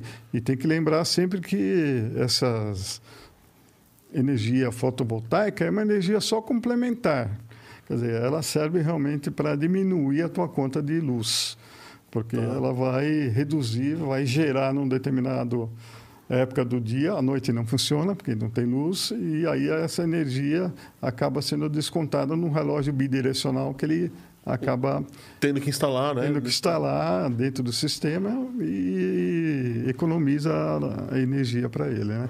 Número de placas vai depender da disponibilidade também do telhado. Isso tem que ser avaliado. Tem telhados, eh, se é telhados de metálico, se é telha, isso tem que contar com um engenheiro que possa definir qual é a carga que vai lá. Uma placa, em média, pesa entre 20 e 30 quilos mas todo o sistema de, de sustentação de dela, sustentação, né? Sustentação, de estrutura. Uhum. Então, tem que ver tem que fazer uma. Um... Ou seja, não é qualquer, qualquer potência, não é qualquer telhado. Não é qualquer telhado, tudo isso tem que olhar e, então, e realmente e... fazer um projeto de verdade. Né? Então você também precisa. Outra coisa que talvez você precise olhar é o, a previsão de crescimento de, de consumo de energia dessa família que vai estar instalando. Exatamente. Aí... Porque senão você faz para agora, de trocar os chuveiros, bota chuveiros mais. Muda tudo. Mais potentes, tem que instalar mais placa. Tem que instalar mais placa, evidente exatamente. Ou ele, ele cria uma, uma sequência de prioridades, né? Desliga o chuveiro. ele deixa só a geladeira. Deixa só a geladeira. Se ele achar que a geladeira é mais importante que tomar banho, né? Brinca... Brincadeira. tá, legal. É... Nos sistemas... A gente falou do sistema... Está falando bastante dos sistemas on-grid, uhum. mas tem alguma vantagem de ter um sistema off-grid? Ou é só um modal diferente para quem não tem, para quem não recebe energia? Então, esse totalmente off-grid, totalmente independente, normalmente se usa num lugar distante, numa comunidade ou num lugar fora, né? Hoje em dia, você tem que estar ligado na rede. E, tem banco de baterias também. Né? Tá. Isso aí é, é, o mais adequado aí ao uso urbano. Né? Agora, para aquela comunidade que está lá no meio da selva, ou tem uma escola que está num lugar muito retirado, que não conta com um sistema de distribuição lá, ele pode estar totalmente isolado, mas ele vai precisar ter esse sistema de baterias lá para poder sustentar. A energia que ele gera de dia, ele vai consumir à noite e, e tem que ter um acumulador. Né? Sim, né? guardar energia. Vai... Exatamente. E existe já novas tecnologias de introdução de baterias no sistema. Já existe uma usina de baterias estão sendo construídas na Califórnia e serve exatamente para regular o sistema, tanto na potência como na voltagem como na amperagem. Essas baterias entram quando tem alguma distorção lá é uma tecnologia que está sendo implementada. Vai ser nova, vamos dizer assim. Né? No Brasil ainda não tem nenhum modelo desse, mas já se cogita isso aí. Baterias em larga escala, não é aquelas que são instaladas na sua escala, é como um parque solar. Vai ser um parque, um de, parque baterias de baterias para acumular energia. Porque hoje em dia, como se acumula energia? É, só através de lagos. Né? Então, o Lago de Itaipu tem lá uma quantidade de água, ali é energia acumulada. Aquela água passa pelo reator, gera energia. Não tem uma outra forma de você acumular energia. Quando se é verdade, gera né? energia. Você está falando, eu estou pensando aqui de outra forma. A nuclear, ela já está lá gerada, eu só vou botar fogo. Exatamente. Né? Porque é. a nuclear é uma termoelétrica, no Isso, final das contas. Né? Exatamente. A, a, a, carvão ou a gás. Mesma coisa, mesmo ou, ou, uma, ou lenha, né? Como Isso, já tem. É o mesmo princípio. Você põe fogo para fazer. Põe fogo para fazer energia. Gerar, né? Então a carga e o consumo, eles andam, sempre andam juntos, né? Tem que andar junto. É isso que a ONS faz. Ele faz esse acompanhamento diário e interpreta quando existe alguma distorção no sistema. Então, ele entra como usina térmica ou entra mandando energia de um lado para o outro para o país para evitar que ocorram os blackouts nos grandes centros. É isso. Né? Existe uma prioridade, começa a desligar primeiro os as cidades da periferia e depois vai desligando para o centro. O centro é o último que desliga, os grandes centros consumidores, Rio de Janeiro, São Paulo. Mais ou menos é quando acontece um blackout. Mais ou menos isso. Eu lembro que teve um blackout em, se eu não me engano, foi em 2008. 2008. Teve um, um blackout que caiu o linhão de corrente contínua um deles. É, essas coisas acabam E aí parou tudo, né? Parou São Paulo, Rio, Belo Horizonte. Então, quando não dá tempo de manobrar. Só não parou o Paraná, né? É, quando não dá tempo de manobrar, o que acaba acontecendo? Quando ele percebe a distorção, ele acaba é, acionando hum. é, linhas de transmissão que estão interligadas de trazer energia de outros pontos. É isso que a ONS faz, fica vigiando 24 horas é, o que está acontecendo com o sistema. Então, lá em energia, Brasília, tem um sistema. Tem um centro de monitoramento, monitoramento lá, bem high-tech mesmo, com um monte de televisão.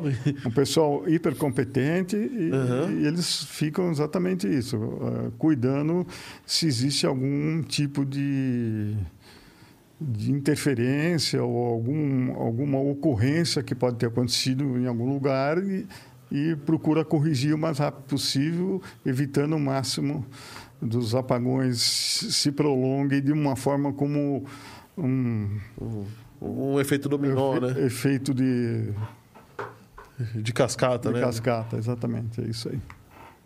Poxa vida. Então, é, até acho legal a gente comentar sobre isso. A gente já está chegando em transmissão, né? Já deu, acho que já deu para conceituar um pouquinho de, de energia fotovoltaica, né? já, já deu para entender como é que funciona. Mas uma parte muito legal que a gente fala de geração. Uhum. E pessoal, acredito que não tem a noção de que não é só você botar uma turbina d'água lá em Itaipu que a energia chega aqui, né? Obrigado. É verdade. É, é bem complexo. É, comple é um sistema bem complexo. É né? bem complexo. A área de energia é muito perigosa, né? Então, o que acaba acontecendo? É, eles têm que ter é, um, uma leitura é, na hora de, dos consumo e da geração. Tem que acompanhar o que está acontecendo. Se tem uma distorção, ele tem que corrigir isso trazendo energia de algum outro ponto, ou e, ligando é, é bem, outra térmica. É, então, o que você está me falando é que se não houvesse essa, esse monitoramento, eu ligaria uma lâmpada, sei lá, essas não que tem, tem as de LED hoje tem uma fonte Sim que já tem um capacitor, que já ajuda a estabilizar, mas eu veria a luz incandescente. Isso. É, é... Haver uma variação de voltagem. Haver uma variação constante, porque. Constante, exatamente. Tem uma indústria que está, sei lá onde, a mil quilômetros de distância, que de repente ligou os motores sem avisar ninguém. Exatamente. O Brasil hoje ele é bem robusto do ponto de vista de transmissão de energia. O que também lá em 2000 isso não tinha. O Brasil, nesses últimos anos, vem construindo de 3 a 4 mil quilômetros de linha de transmissão por ano. Isso é uma pergunta que eu quero te. Eu, eu, eu, vou, eu vou chegar aí, mas deixa eu te perguntar antes. O que que. Agora já se passaram 20 anos, a gente já pode falar. O que, que aconteceu em 2001? Por que, que teve o apagão? É, o apagão aconteceu porque houve, eh, não é bem um apagão, um racionamento. Né? Tá. Racionamento foi porque o índice de chuva naquela naquela época está muito parecido com o que nós estamos vivendo hoje. Quer dizer, tinha pouca água nos reservatórios e em determinadas situações você não pode continuar gerando energia com aquela água porque ele também é usado para o consumo humano. Então você tem que preservar a vida das pessoas, não pode deixar de fornecer água para gerar eletricidade. Mas você também precisa de eletricidade para mover as bombas que vão fornecer água. Então, chegou um determinado momento né, em que você Isso. fica entre a cruz e a espada. E aí Sim. você tem que fazer o quê? Não tinha saída. Teve que fazer o racionamento. Quer dizer, não podia gastar muita água, mas também não podia ficar sem energia. Então, foi feito um racionamento para tentar tirar o Brasil daquela situação.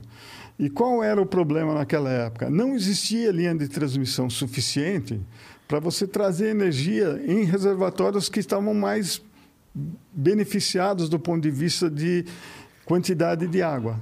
Não tinha linhas de transmissão para você trazer essa energia.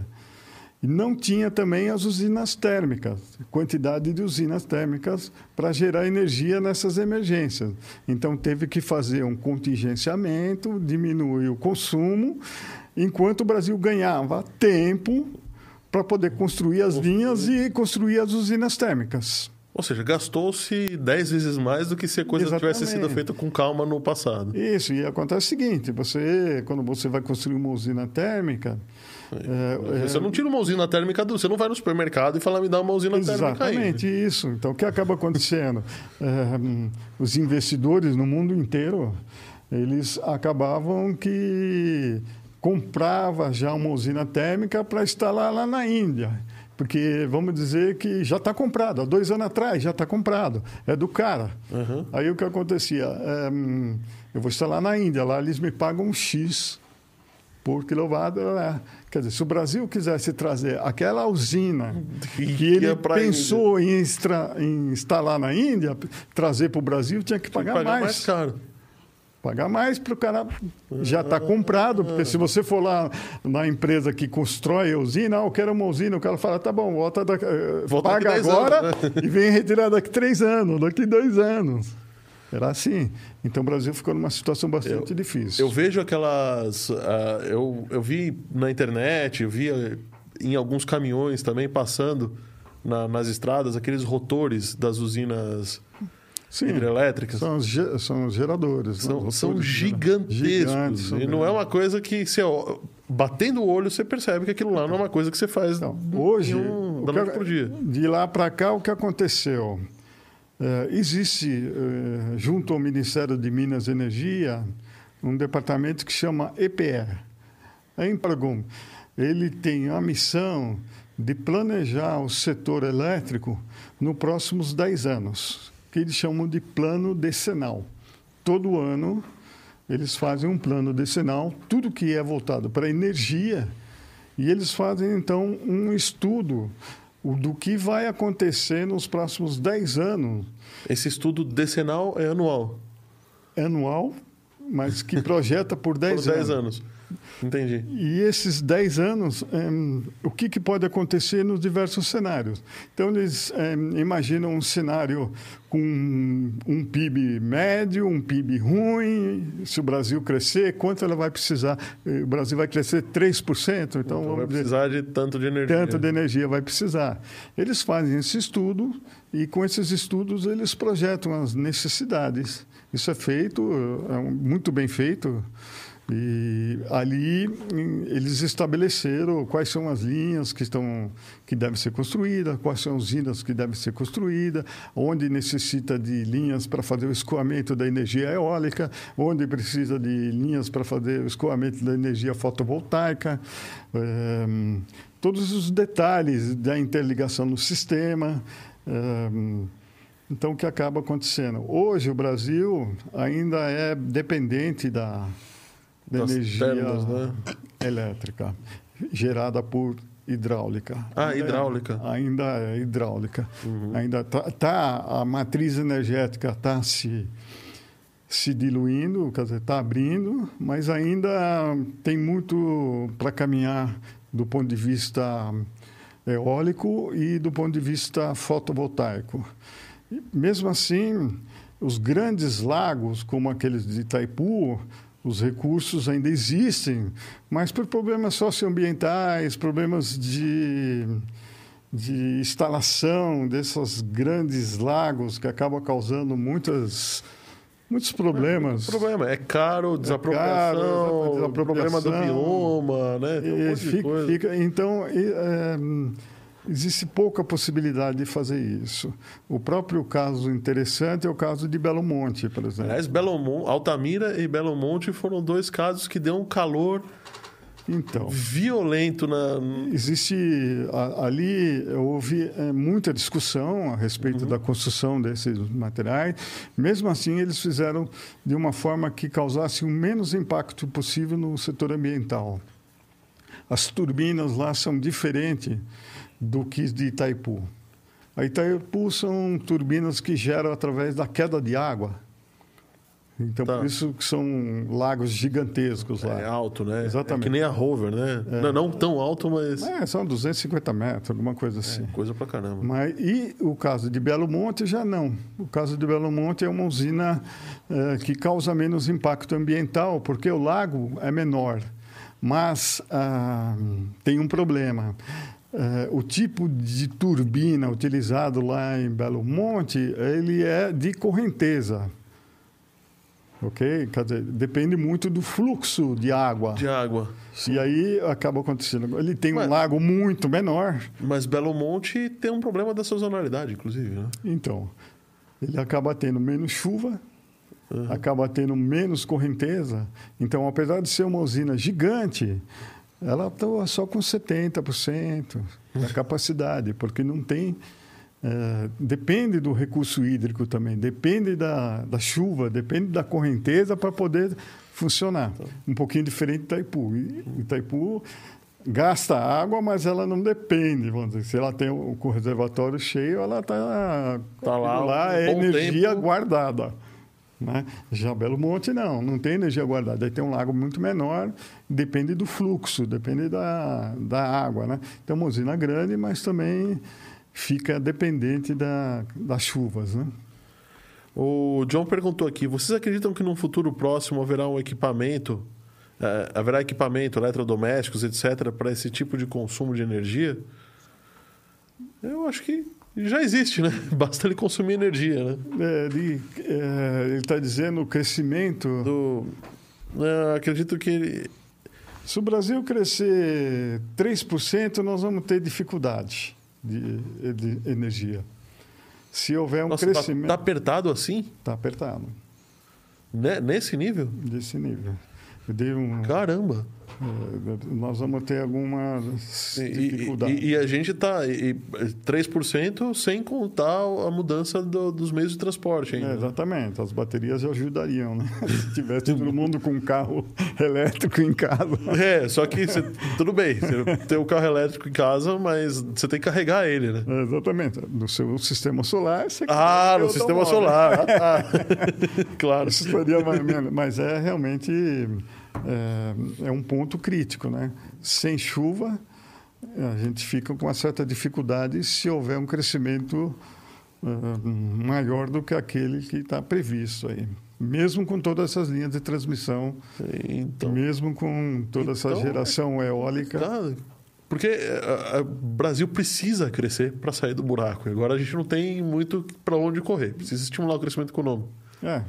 Existem mais usinas que vão pode. ser construídas, mas vão acontecer daqui não sei quanto tempo. E não vão ser mais usinas de grande porte, vão ser de médio porte. Tem uma agora que está no plano, se vocês lerem o plano decenal, tem uma usina que chama Tapajós. Ela é de médio porte, já não é gigante do tamanho que é o caso do o caso de, Ita, de Belo Monte, ou mesmo o caso de Itaipu, eles são menores, né? aproveitando o recurso hídrico também, mas são menores. Falando em eletricidade, eu acredito que você já deve ter ouvido falar no Arduino, aquele hum. sistema de controle, aquele microprocessador programável. Sim. Esse, esse Arduino aqui foi construído por um dos convidados que a gente trouxe hum. no, no, no, no, episódio passado. Sim. E ele tá, tá sorteando isso daqui. Muito bem junto com, com outro kit de desenvolvimento, que eu não vou tirar aqui porque tem um monte de coisa, que é um microprocessador programável em, é, em C, né? como se fosse o Arduino. Só que ele já tem integrado é, Wi-Fi e, e, uma tela de cristal líquido dentro dele, uma tela de cristal líquido não, de OLED já dentro dele para você monitorar o que você precisa. Traduz isso aí em miúdos para o pessoal que você tem uma frase clássica aí. O que, que, é isso daí? Isso daqui, é minha área, mas... Isso daqui é pornografia para nerds, para engenheiros. pornografia para engenheiros eletrônicos, tá? É, basicamente, você pode programar um robô aqui dentro, um sistema de monitoramento, um, é, um acionador para tua casa, fazer é, tua casa ligar e desligar sozinha, interagir com o Google Home e assim por diante. O Apple HomeKit. Eu não vou falar o nome dos assistentes, senão de repente vai acionar um monte de assistente aí do pessoal que está assistindo. E a gente está sorteando isso daqui, o pessoal da Home Experts. Isso, da Home Expert e da 3D Experts, né? Da, da mesma Expert. empresa. Aliás, dá para montar uma impressora 3D com isso daqui também, viu? Hum. É, começou a ficar interessante. Sabe a, a, a hélice do drone que você vai Sim. levantar para monitorar a placa e vai quebrar? Então, dá para imprimir. É, dá para imprimir aí, né? Dá para imprimir aqui. E como é que faz para participar disso daí? Para participar, a gente vai precisar que vocês se inscrevam no Instagram da 3D Experts e da Home Experts, nas duas. É, na, Home Expert, na Home Experts tem um, uma foto postada do equipamento e vocês têm que simplesmente fazer um comentário lá e dar menção a algum amigo. Marcar um amigo. Marca um amigo que também goste aí do... Do Mundo Maker. Do, do Mundo Maker. E também está inscrito no nosso Instagram e no nosso canal do no YouTube. nosso canal do YouTube. Que a gente já vai aproveitar para pedir para vocês o like e a inscrição. O que, isso, que, isso que daí vai ajuda. acontecer se o cara não se inscrever no canal, João? Aí é com você, André, porque eu não sei fazer essas coisas aí que você faz, não. A primeira coisa é que ele perde, né?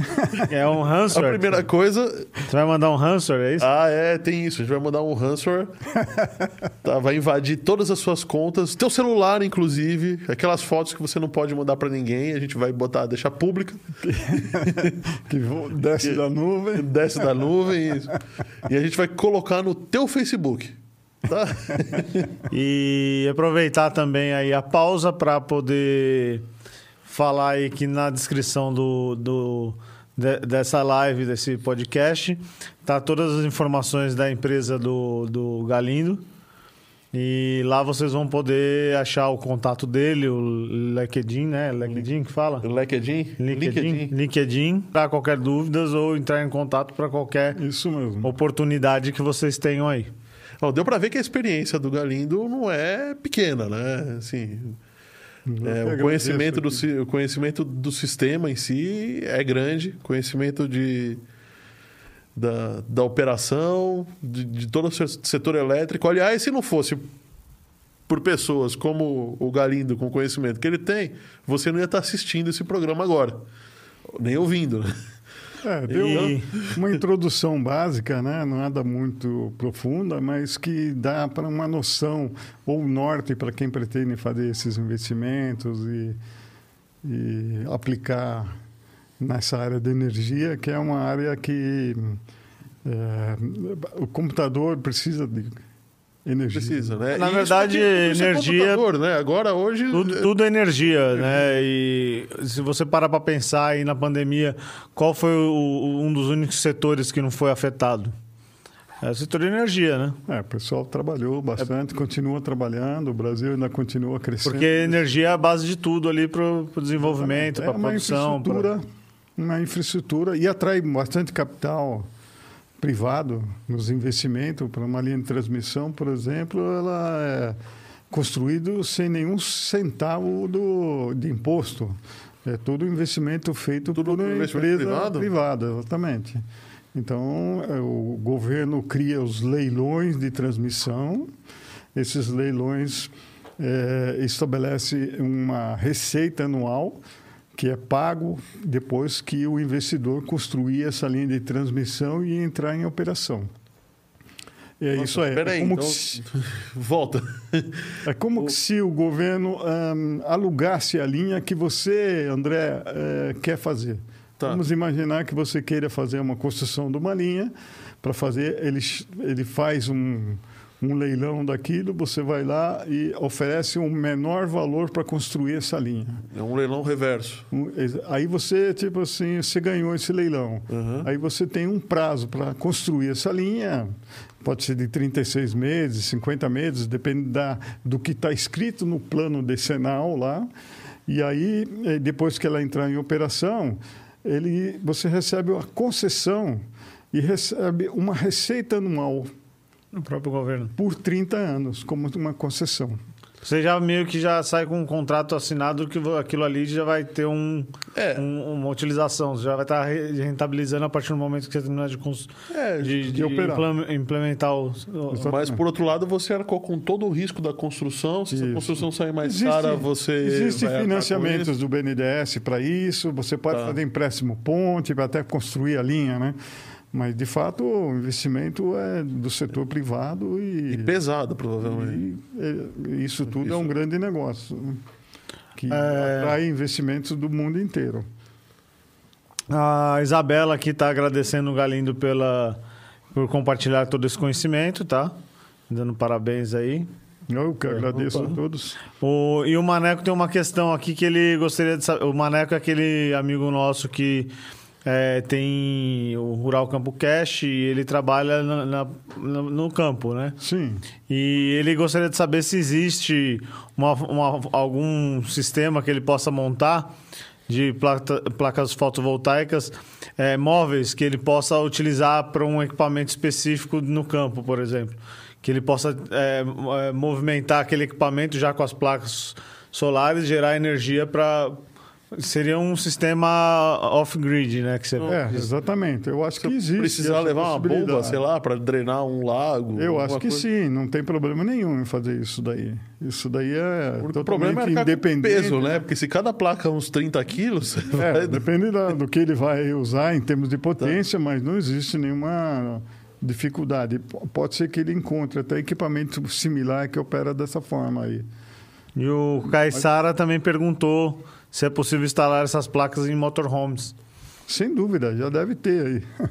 O pessoal com certeza já instala essas já, placas já deve fazer, né? Eu vi um, é, um desses memes na internet aí que o cara instalou uma placa em cima de uma Acho que foi de uma bicicleta que ele botou um motor, uma moto que ele trocou por um motor elétrico. Então, então esses motorhomes até é mais fácil, porque é tudo corrente contínua, não tem que transformar. E, e é tudo 12 volts, né? É, exatamente. Então, tranquilo. A única coisa. Mas precisaria ter a bateria, né? Ele precisa ter carregar para carregar durante né? o dia. É. Que nem eu falei, é uma energia complemento, né? Ele não gera 24 horas por dia, ele gera só durante o dia. E hoje em dia essas, essas baterias são confiáveis? São, tranquilo. Não tem problema de incêndio, de... Não, essas baterias são bem confiáveis, ela evoluiu bastante, não emitem mais gases, elas, do, do, que antigamente se utilizavam muito essas baterias de automóveis, né? Aquilo lá não, não serve.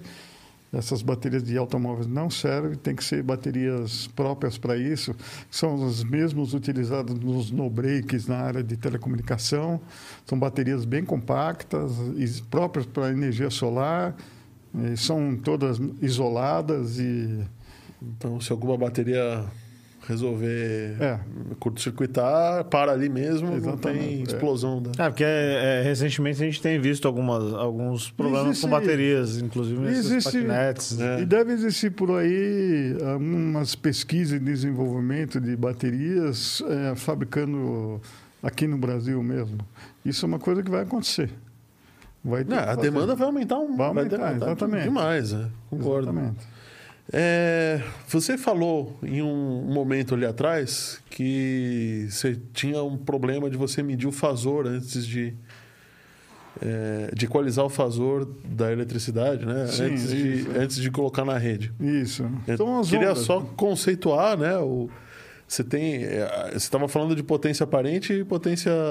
É, na verdade, os, os inversores eles têm as características próprias lá. Não, eu queria explicar para quem está ali o que, que é o fasor, né? Uhum. É isso aí. É, eu, é, que agora vai ter que chegar na parte mais técnica. Não, né? exatamente. Aí já é uma coisa mais. Na verdade, o que acaba acontecendo, né? É que esses. Um, esses equipamentos, os, os inversores, né, eles têm que seguir uma certa norma de tensão e frequência da rede, porque tá. ele tem que entrar em sincronismo com a rede. Porque se ele não entrar, se explode não, tudo, mano. Não é que explode, mas ele é, ele é, emite ondas dentro do sistema que acaba atrapalhando os uhum. equipamentos que são mais sensíveis da concessionária. Então, imagina isso, um monte de gente fazendo isso. Não pode. Por isso que a qualidade do investidor tem que ser melhor, né? para evitar esse tipo de uma, uma outra injeção, injeção de corrente fora dos padrões, né? sem o sincronismo com a concessionária. É, Talvez isso já esteja resolvido, mas para quem tem bombas, esse tipo de coisa, bombas muito potentes, como é que funciona o, a correção do fator de potência? Os inversores dão conta? Eles é... corrigem? Eles... Eu acho que sim. Tem uma. Eu, eu acho que tem que checar. Eu não, não tenho esses dados, eu não, não sei explicar exatamente o que, não, que é. Né? Tudo bem. Mas é... é acredito, você também não é um. É, seu, seu ramo de trabalho é a transmissão Isso, e não a geração, né? Ele já vai numa operação bem específica de tá uma certo, tá aplicação, tá né? Mas uma outra coisa que eu queria falar, a gente tem falado em transmissão, geração e distribuição. Sim. Bom, geração tá fácil, deu, dá para entender. Agora, qual é a diferença de transmissão e distribuição? É o nível de tensão, né? Então, a transmissão de energia é, normalmente é um nível de tensão alto hum. que serve exatamente para você transmitir um, a potência de uma máquina de um lado para o outro do país. Tá, então, então, é longas distâncias longas também. Longas distâncias também. Né? E o nível de tensão depende de como você faz. Isso daí, usa isso daí. A distribuição já é a partir de 13,8. São aquilo que você encontra nos postes, que é a distribuição urbana já. Que é mais capilar. É mais capilar, tá mais para distribuição, tá. para usar nas partes urbanas. Né? Em lugares onde existe muita eh, densidade demográfica, onde você não consegue passar uma linha de transmissão, por exemplo, você ainda pode usar o recurso de ser uma linha de transmissão subterrânea. Okay? É bem mais interessante. E bem mais caro também. Ela custa de 10 a 15 vezes mais caro do 10 que... 10 a 15 vezes? Vezes mais caro do que um sistema aéreo de uma linha de transmissão, por exemplo. Uhum. Né? Por Porque, Bom, o túnel, ok. O túnel é, não é essa a parte não é a cara, parte mais cara? Não, a parte mais cara, de fato, são o cabeamento, a isolação disso daí. Você imagina o que é fazer uma linha de transmissão de 230 kV, como é esse cabo? a isolação desse cabo. Ah, porque, ele, porque o túnel não é grande e largo como o poste, né? Exatamente. Então, então esses cabos vão estar todos juntos. Isso, existe. Isso é ah. usado assim em algumas travessias, em alguns lugares que são com densidade demográfica muito grande, que você não consegue ter um corredor de utilidade para você poder colocar uma linha de transmissão no meio da comunidade, uhum. por exemplo. Então, usa da parte subterrânea, né? Nos Estados Unidos isso já é mais comum, principalmente se sofrem muito a área de tornados, furacões. Então, imagina Aí... construir linha de transmissão todos os anos que aparece um furacão lá. Aí eu concordo que seja até mais barato você fazer um sistema subterrâneo. Exatamente. Então, eles usam esse recurso aí. E aqui no Brasil ainda é, ainda é pouco, porque do preço do custo é proibitivo, né? ainda é muito caro os investimentos, somente em locais bem, bem necessários mesmo que se usa isso. É, e assim, esse dado acho que você, você tem, qual que é a, qual que é o tamanho da nossa rede de transmissão? Bom, nossa e como ela tem crescido? É. É, até o final do ano passado, em 2020, a gente tinha 162 mil quilômetros de linha de transmissão dos mais diversos tipos de tensão. 162 mil quilômetros. 162, 162. Dá para cruzar o país algumas vezes. Exatamente.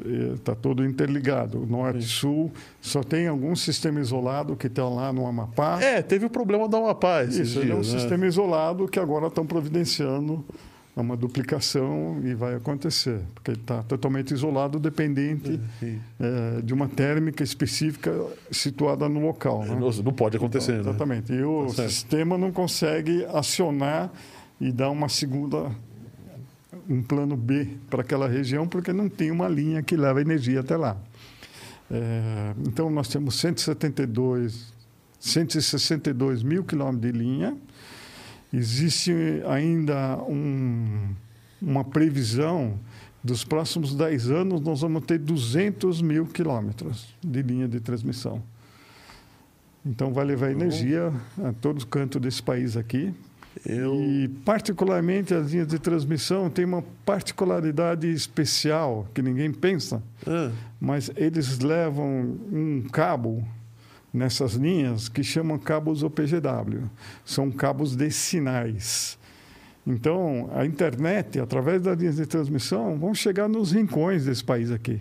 Ah. Cadê o... É, mas ele, esse cabo ele é um cabo segregado, ele não está junto da. Ele é segregado, mas utiliza a mesma mas utiliza estrutura. a mesma, mesma estrutura, mesmo poste. Véio. Exatamente. Está lá em cima, um cabo lá em cima, né? na ponta, uhum. lá tem um cabo terra, depois tem um. Deve ser um cabo ótico esse daí, é, né? Um cabo eita também, esse cabo ótico, para trazer as informações para o operador nacional do sistema, que ele sabe das interconexões, a intercomunicação através desses cabos, e ele pode levar TV, internet, vai levar isso aí tudo para o povo que está lá no sertão mesmo, lá nos rincões do país, Pô, isso... nos lugares mais distantes, através das linhas de transmissão que estão cruzando o norte e sul do país aí, para todos os lados. Eu, eu soube há um tempo atrás, eu não sei se ainda é verdade, que no Nordeste o Nordeste é muito bom de geração eólica, né? Sim. É um lugar que venta bastante Sim. e regularmente, né? Isso. Tem um mapa também aqui no Brasil, um estudo que demonstra os ventos no Norte e Nordeste, principalmente no Rio Grande do Norte, né? Uhum. E no Sul do país. Lá no sul do país também. Também venta bastante. Também venta bastante. Ali na região de Osório, ser... Rio Grande do Sul, ali também tem parques eólicos também consideráveis. O vento fresquinho vindo da Antártida? Né? É, somos dois pontos do país onde tem uma quantidade de vento que permite a instalação dos parques eólicos. E muito provavelmente esses donos desses parques também vão aproveitar os terrenos onde estão instalados hum. os parques eólicos para instalar também os parques fotovoltaicos. É verdade, né? Porque uma coisa, é, é ele interfere pouco, né? O, a, porque ele é um, é um catavento, Isso. é um soma haste, né? Com... Exatamente. Vão ser aproveitados também para instalar os parques fotovoltaicos nessas mesmas regiões. Que é bom que venta, né? Não então, aquece as não placas. aquece as placas, né? Exatamente. Mas é isso aí. Muito bom. É, mas essa, essa usina do, do Nordeste, é, até onde eu sei, é, o, até onde eu me lembro, né?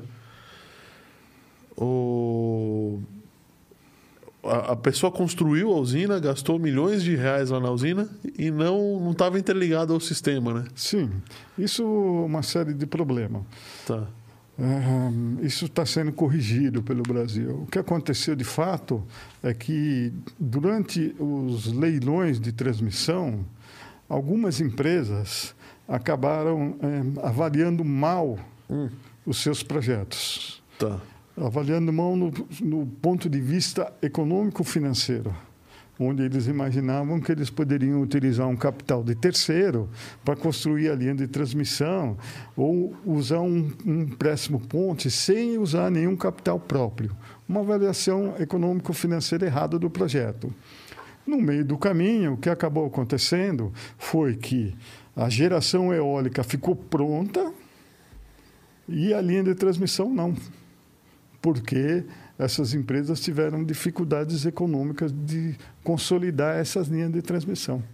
Quer dizer, essa concessão foi dada a essas empresas que não conseguiram realizar essa linha, isso prejudicou todo o parque de escoamento da energia gerada naqueles pontos. Isso aconteceu. Algumas empresas aqui no Brasil, mais aventureiras, com muita sede ao porte, entraram nesse nesse ranking, né? Uhum. E acabaram é, uma, com uma avaliação técnica errada e não construíram essas linhas de transmissão. O parque ficou instalado. Está gerando energia. Gerando energia, ninguém, né? mas não está interconectado no sistema. Isso já foi corrigido, quer dizer, a própria ANEL Obrigado. Corrigiu, releiloou novamente essas linhas, entrou novamente em leilão essas linhas já foram arrematadas por outros, outros, é, outras empresas construtoras e uhum. empreendedores e agora estão seguindo. Está tá se resolvendo isso, esses Está se resolvendo o escoamento da energia, né? É isso que acabou acontecendo. E aconteceu exatamente num ponto crítico aí no norte, no nordeste, onde estava instalando toda essa energia eólica, né? Puxa vida. É um é, desperdício. Um desperdício de, de dinheiro, dinheiro, de trabalho. De exatamente. Pois é. Foi realmente uma. E, e das máquinas, né? Porque até os, os, os, cataventos também têm uma vida útil e eles. Eu não sei como é que ficou os contratos junto ao governo, né? Se eles acabaram chegando ou compactuando alguma coisa, ou chegando a um acordo de receber uma receita de um período, eu não, não, não acompanhei essa parte mas realmente é um desperdício, uma pena. Isso uhum. foi, isso foi é, corrigido pelo, pelo sistema da ANEL. Aí, hoje é, estão se qualificando mais empreendedores que têm essa responsabilidade de construir a linha dentro de um determinado prazo e sofrem multas e, e bastante fiscalização para que realize e não aconteça mais esse tipo de coisa. Legal. Bom saber, né? É, também acho. O José Carlos Ganzaroli fez uma outra pergunta. Lógico que depende do tipo de linha de transmissão. Mas, em média, qual é uma distância entre uma torre e outra? entre uma torre e outra, estamos falando de um vão médio. Um vão médio de 500 metros, 450 a 500 metros entre uma torre e outra, dependendo do nível de tensão. Linhas de 230, 345, 500 kV, entre uma torre e outra, é 500 metros. Mas isso pode variar também, depende muito da topografia que é feita numa linha e depende também é, do terreno onde vai ser construída essa linha. E aí se define a altura da torre, que tipo de torre que vai ser usado, existem vários tipos, e é, a distância do vão médio que vai ser entre uma torre e outra. Esse é um projeto específico para isso aí. Tá, mas é, não passa de 500 metros. Não, passa. Passa? Passa, passa de 500 metros. São vãos, por exemplo, tem lugares que você tem que chegar até 800, mil metros. Depende do lugar onde você vai cruzar essa linha, numa mas montanha. Mas você tem um problema ali de, de sustentação do cabo, não tem? Sim, Porque ele... As... Não, eu digo da, da, da autossustentação dele, né? Porque ele, tem, ele forma uma barriga... Sim, aquilo lá chama flecha. Chama flecha. Flecha, aquilo é feito uma flecha, né? Tem a linha normalmente ele tem uma tração. Isso. Essa aí, tração é 21... Se você deixasse ele reto, essa tração seria tão grande que o cabo não se sustentaria, né? Ele quebraria no ele Isso. Existe, né? Aí estão várias teorias, né? Hum. Mas é um, uma das teorias que existe, ele tem um carregamento. O carregamento dessa linha, que é a hum. tração, ele é 21 21% da tração total do cabo. Esse é o tracionamento. E é feito um estudo né, para saber, depois, quando essa potência está transmitido, mais o calor do Sol. Ah, sim, acaba... porque o calor do Sol vai... E aí ele tem uma flecha, acontece uhum. uma flecha, e isso é, tem que ser feito um estudo para saber qual a flecha máxima que pode ser feito é, nessa linha. Então, Depende do lugar, depende da travessia, depende da posição, depende do tipo de torre.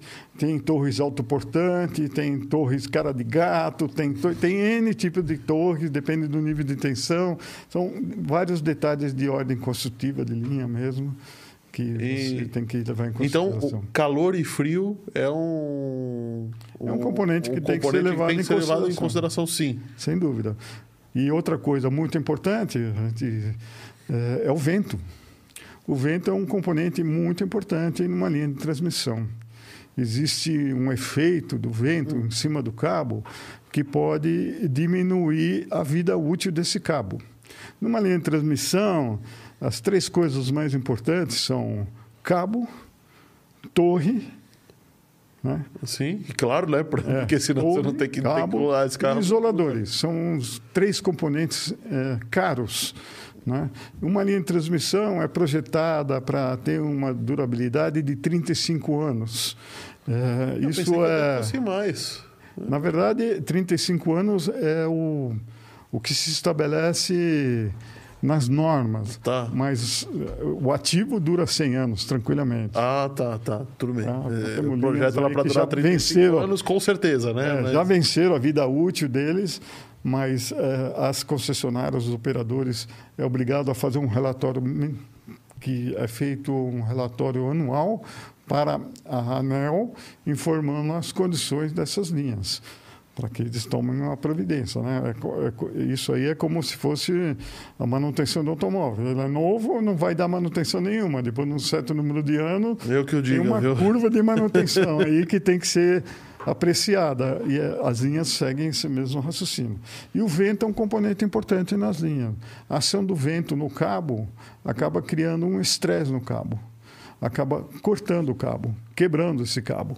Por isso que são do vento mesmo, a, a frequência com que o vento. Porque uh, as moléculas de ar batem no. no exato, combatem no, no, no cabo. cabo. Existe um movimento que o cabo faz tá. quando o vento batendo. Imagina o vento batendo num cabo perpendicular. De uma forma perpendicular, Sim. ele acaba tendo um movimento de vibração. Conforme a velocidade do vento, tem uma frequência então, por exemplo, ventos de rajadas em que tem alterações de velocidade de vento não são tão perigosos para a linha de transmissão. Mas, claro, não excedendo 120 km por hora, que arranca a torre. Arranca a torre mais, né? junto. Não né? é o caso. Mas, vamos dizer, ventos de baixa velocidade, constante e de perpendicular ao cabo, acaba quebrando o cabo. E para que isso não ocorra, existe um componente que a gente olha na linha que chama espaçadores, amortecedores. É aqueles que você parece que é um espaçador, mas na verdade ele não é um Só espaçador. que eles parecem uns. uns... Eu, tô sendo. Eu até sei o que você está falando, mas estou sendo bem leigo a propósito, tá? São, são, aquelas. Aqueles pratos de vidro? Não, os Não. pratos de vidro são os isoladores. Os isoladores. Que estão junto da torre. No meio da, do vão, existem aqueles espaçadores amortecedores. São espaçadores de cabo do mesmo feixe, mas na verdade ele não é só um componente de espaçar o, mecanicamente o cabo.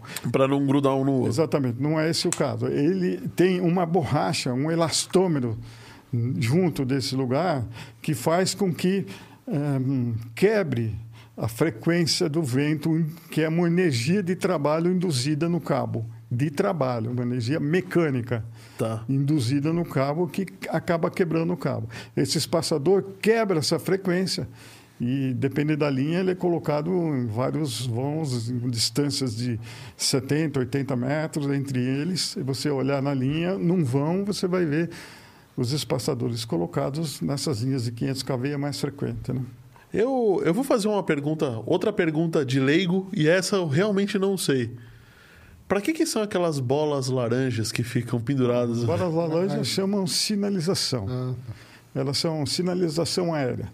Os cones, cones de aproximação de aeronaves perto de aeroportos, em centros onde tem aeroclubes ou aeroportos, eles são sinalizados em alguns pontos para evitar, para ter uma visão de que ali passa um cabo. Então, tá. é somente para sinalização aérea. Aqui no Brasil, o padrão é laranja. Então, é umas bolas de sinalização, apenas sinalização é para evitar é... de um desavisado num avião Cessna pouse numa em cima rodovia, de uma linha de transmissão. Exatamente. Né? sim, se enrosca lá, ou mesmo Até um, um helicóptero. Um helicóptero, né? Um helicóptero. Exatamente. Aqui no Brasil, é, os helicópteros são os mais perigosos aí nesse, nesse é isso que serve a, as bolas de sinalização. São instaladas na aproximação da aeronave, da, dos pontos, né? E existe. Eu sei que é, é laranja por, por um certo motivo. Aquele tom de laranja especificamente que se usa na, aerona na aeronáutica, né? Isso. Ele é um tom de laranja que não existe na natureza. Uhum. Então ele é visível, ele vai dar contraste com a maioria das coisas que existem aqui, porque ele simplesmente não, não é não natural. Tem, exatamente, é isso mesmo. Em outros lugares é outros tons.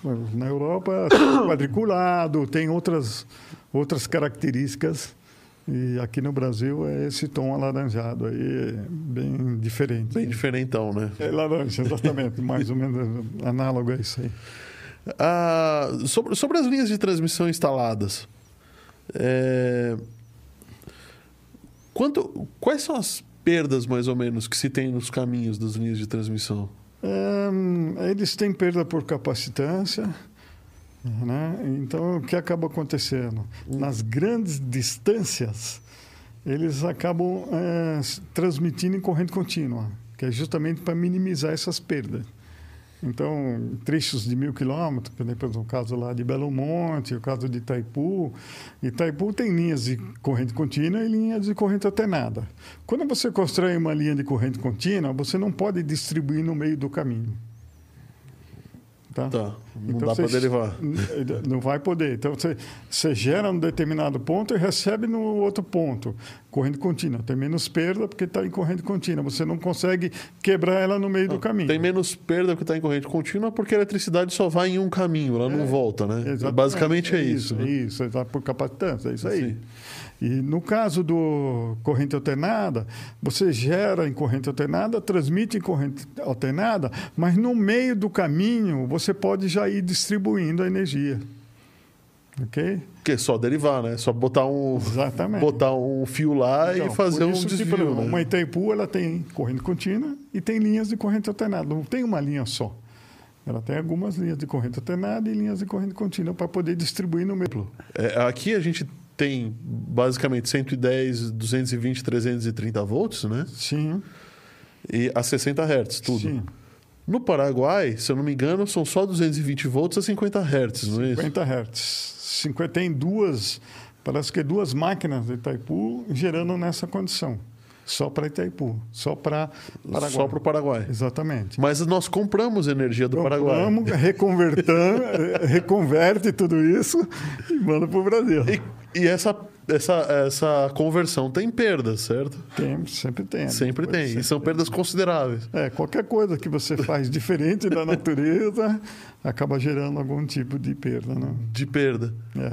Mas é, é usado, foi discutido ainda há pouco, porque o contrato está terminando, né? Sim. E, e, vai... e, o Paraguai não quer mais vender, né? Porque tem a questão política agora. É, essas coisas de política mesmo, né? Pois é. Nada técnico. É, vamos.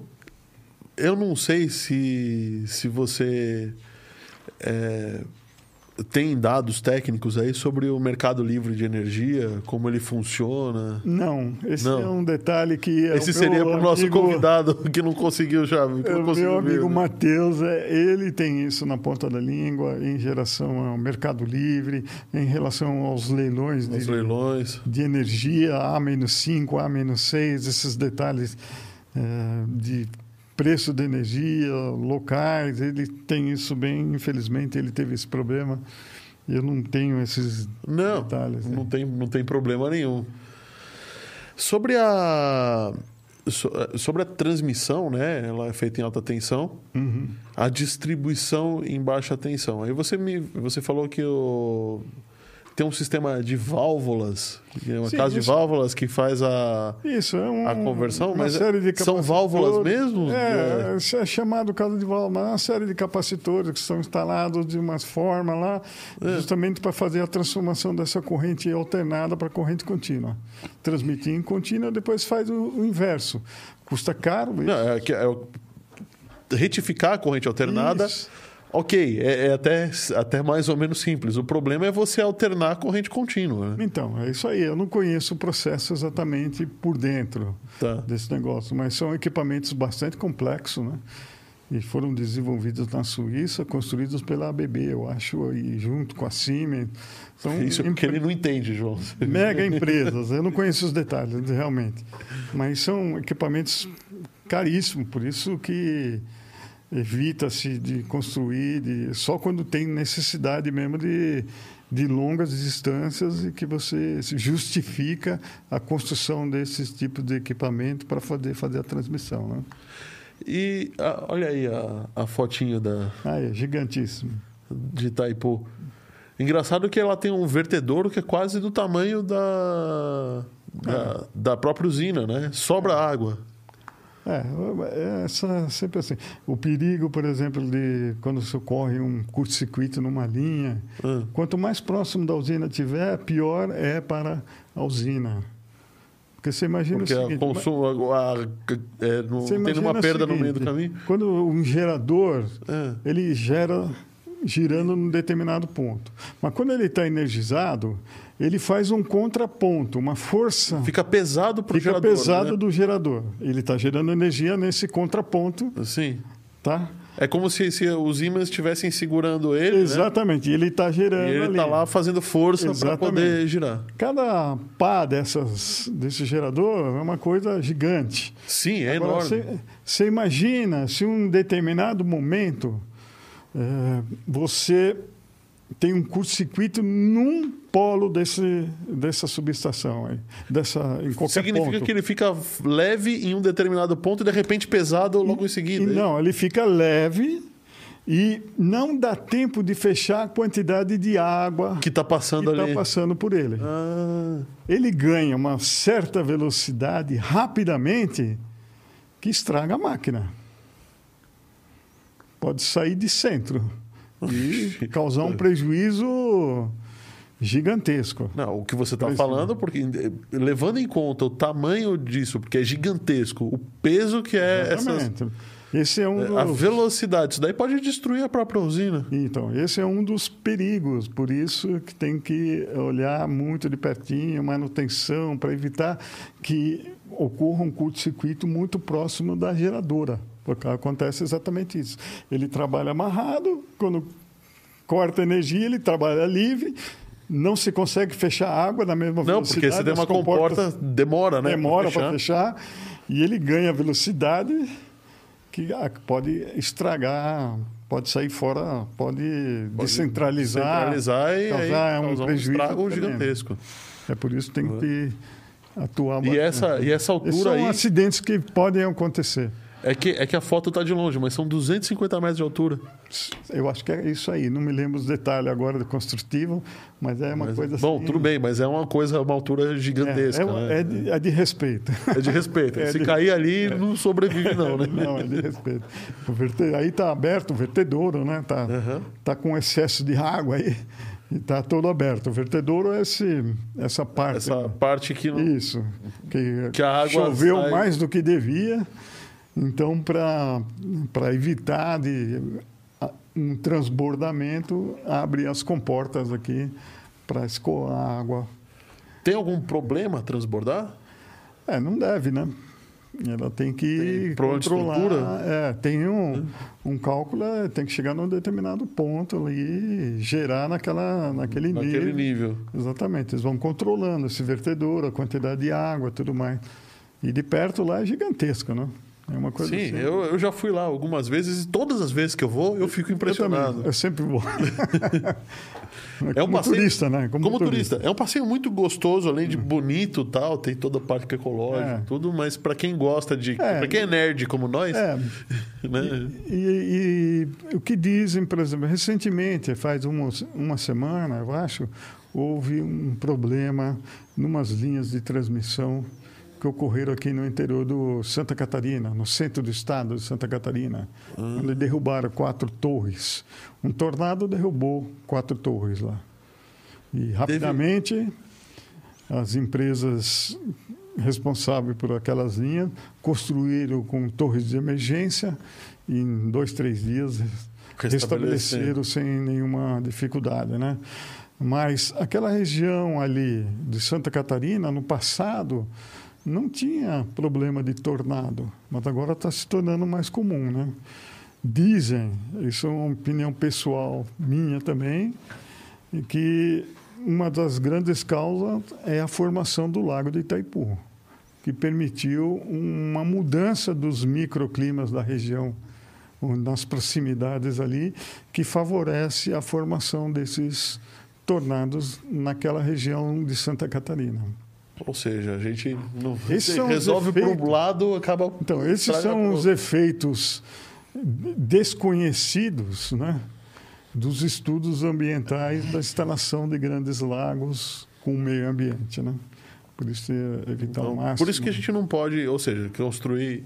Eu aprendi na escola que o Brasil era ambientalmente responsável em termos de energia, porque a gente usava energia hidrelétrica e não é exatamente assim, né? É, ele causa esses problemas ambientais, né? Embora a nossa matriz ela é considerada é, totalmente, como dizem o pessoal aqui, deixe-me ver aqui, 48% da matriz brasileira é renovável de fato. Então, hidrelétricas. Hidrelétricas, eólicos, eólicos solares, e solares. Exatamente, é tudo renovar, 48. E nós vamos atravessar os próximos 10 anos, e daqui 10 anos a nossa energia ainda vai ser 48% renovável. Comparativamente com o resto do mundo, nós estamos bem. Que incrível. incrível. Uma coisa no Brasil que, que tá bem, né? É, isso aí. É, é. é, totalmente Isso aí se deve mais ao quê? A, a, a, parte hídrica, né? Hídrica, exatamente. E também solar, que, que, e também a que, eólica, né? Que, em teoria, se você parar para pensar, não é, não é uma, uma, uma das formas mais ecológicas, né? É, tem os seus efeitos colaterais, vamos dizer, né? Como esse que eu acabei de mencionar, de uma mudança de microclima numa determinada região que pode acontecer. O, o ser humano quer controlar tudo. Ele tem a necessidade de ter o controle de tudo, mas é, o clima você não controla. Então, é uma coisa que você contribui positivamente ou negativamente, mas você não tem controle daquilo lá. Por isso, tem que evitar ao máximo fazer coisas muito mirabolantes, né, para evitar esses efeitos colaterais que acabam acontecendo. Até, é, é, até mais também pensando na parte de, de, para você criar esses bolsões de água, e muitas são é, abrangem uma área maior, né? Que não é a, exatamente é a diferença. Normal, né? Lá em, em, a discussão de Belo Monte, como já disse, foi exatamente esse. Podia-se fazer um lago como Itaipu, lá em Belo Monte, mas ia causar um problema que um efeito que não se sabe, fora o, aquele que se percebe na hora. Então optou-se em fazer um lago menor e fazer uma, uma um gerador é, com fluxo do que é, por construção de lago. Né? Essa é a razão que teve na época, que se discutiram e então acabou uh, fazendo esse por fluxo. É, o, qual que é o contraponto desse negócio daqui? É que se não chove, a eficiência daquela usina é grande, mas não, não trabalha 100%. Não trabalha. Né? E, e, como que é feito o controle disso daí? Eles desligam a turbina? Não, não é que desliga, não tem água para girar. Não, mas se você diminui a quantidade de água, não tem um um meio ali que você desligue uma ou outra turbina para que é, o fluxo... Ele trabalha, mas ele trabalha é, com menos capacidade, ah, menos Ah, entendi máquina. a pergunta. Sim, é, ele vai... Não, não tem água suficiente para girar três turbinas. Isso. Fecha duas, você está girando uma. Você está gerando Isso, um terço da eletricidade, menos energia. É, exatamente. É. É. Diminui. Não tem muito, não tem muito para onde então, correr. Né? É, eu não fui olhar direito, eu não me lembro dos projetos, como é que estão à disposição, mas é, basicamente é isso que o André falou aí. O, a 3D Experts, o pessoal da 3D Experts que vai sortear ah, muito é, bem. isso daqui, fez uma pergunta, mas. É, gente, olha, desculpa o nosso convidado do sistema do, de que vai, queria falar sobre a regulação do sistema fotovoltaico nacional não está aqui. Uhum. Teve um problema pessoal. Eu não sei se ele pode responder. Bom, Sérgio, será que. Não sei se você sabe, tá? Mas como é que está a regulamentação atualmente para os sistemas fotovoltaicos grid on? Acho que eu quis dizer um grid, né? É, exatamente isso. Acho que essa é a medida 482. Eu não sei os detalhes. Tá. Tá. Isso está em discussão lá no Congresso. Isso tem uma medida que vai ser votado. Uma parte da sociedade é, apoia, que essa seria uma espécie de, de incentivo, né? Uhum. Outra parte da sociedade é, diz que não.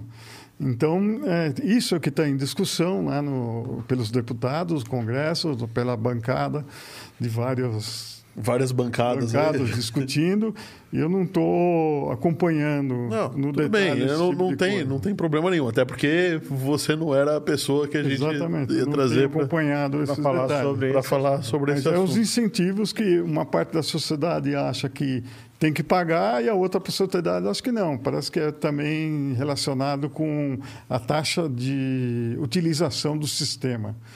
Então, você vai construir usina, você não vai pagar essa taxa. Mas eu não estou e eu vou pagar.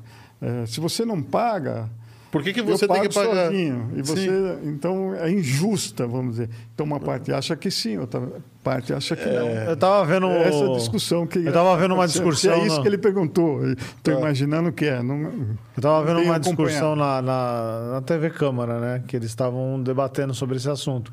E João assiste eles... TV Câmara. É que você está passando ali, eu vi que estava falando sobre o assunto, eu acabei parando. E, e, uma das coisas que, o, o que, que, eles estavam defendendo, que eu achei completamente sem nexo, era a questão de que os grandes hoje já estão.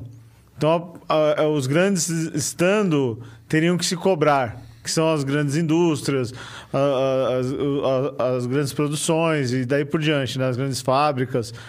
E, e, e, que eles querem fazer não deixar taxar para uma residência, porque os grandes. Já se beneficiam. Já se beneficiam. Isso, exatamente. É isso. Tá, mas é, é, em questão não, não é isso. A questão é, é, é pra, ao meu ver, que se você tá. Praticamente todo é. mundo deveria pagar. Tem que né? pagar igual, não é porque. Não é democracia, né? É, porque isso aí vai incentivar que, o cara, que a pessoa Exatamente. faça na casa dela. Exatamente. Só que ela tem que. Todo mundo acho que tem que pagar essa conta, porque está se utilizando de um. De, um, de uma, uma, de uma é, concessão é, que foi dada ali para montar aquilo ali, tem que pagar.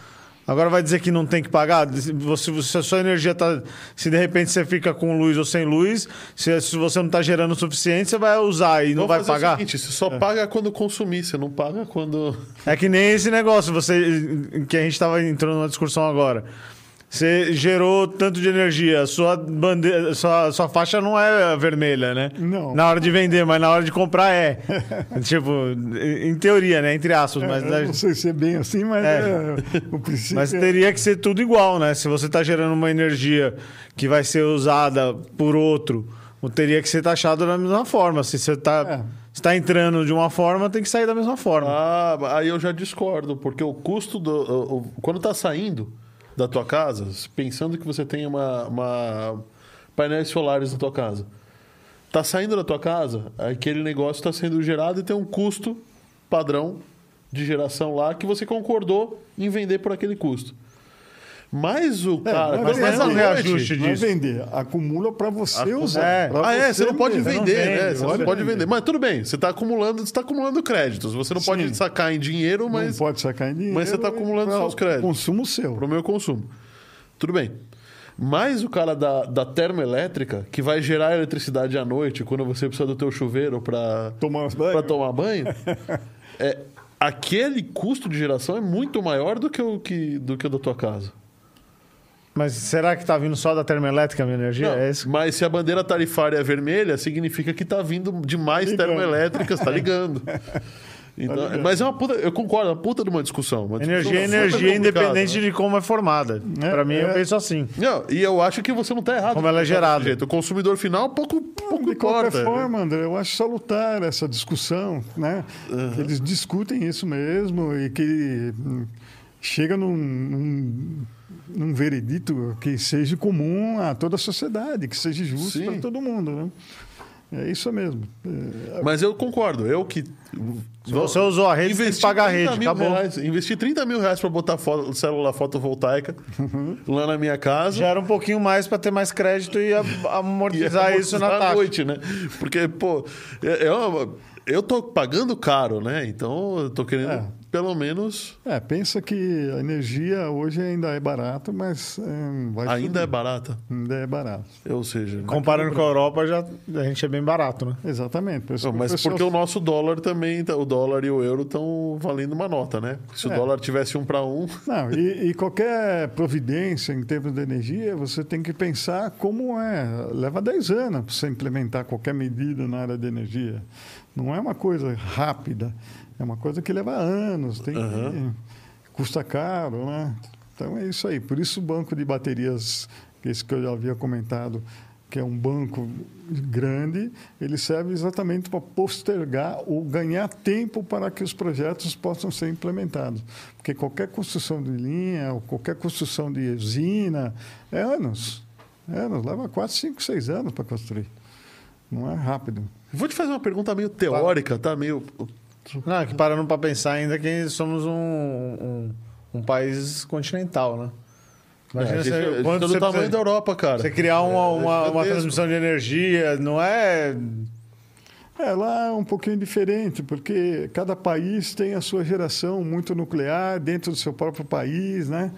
É um pouquinho diferente lá. Eles estão interconectados, mas é, cada um tem a sua capacidade local, né?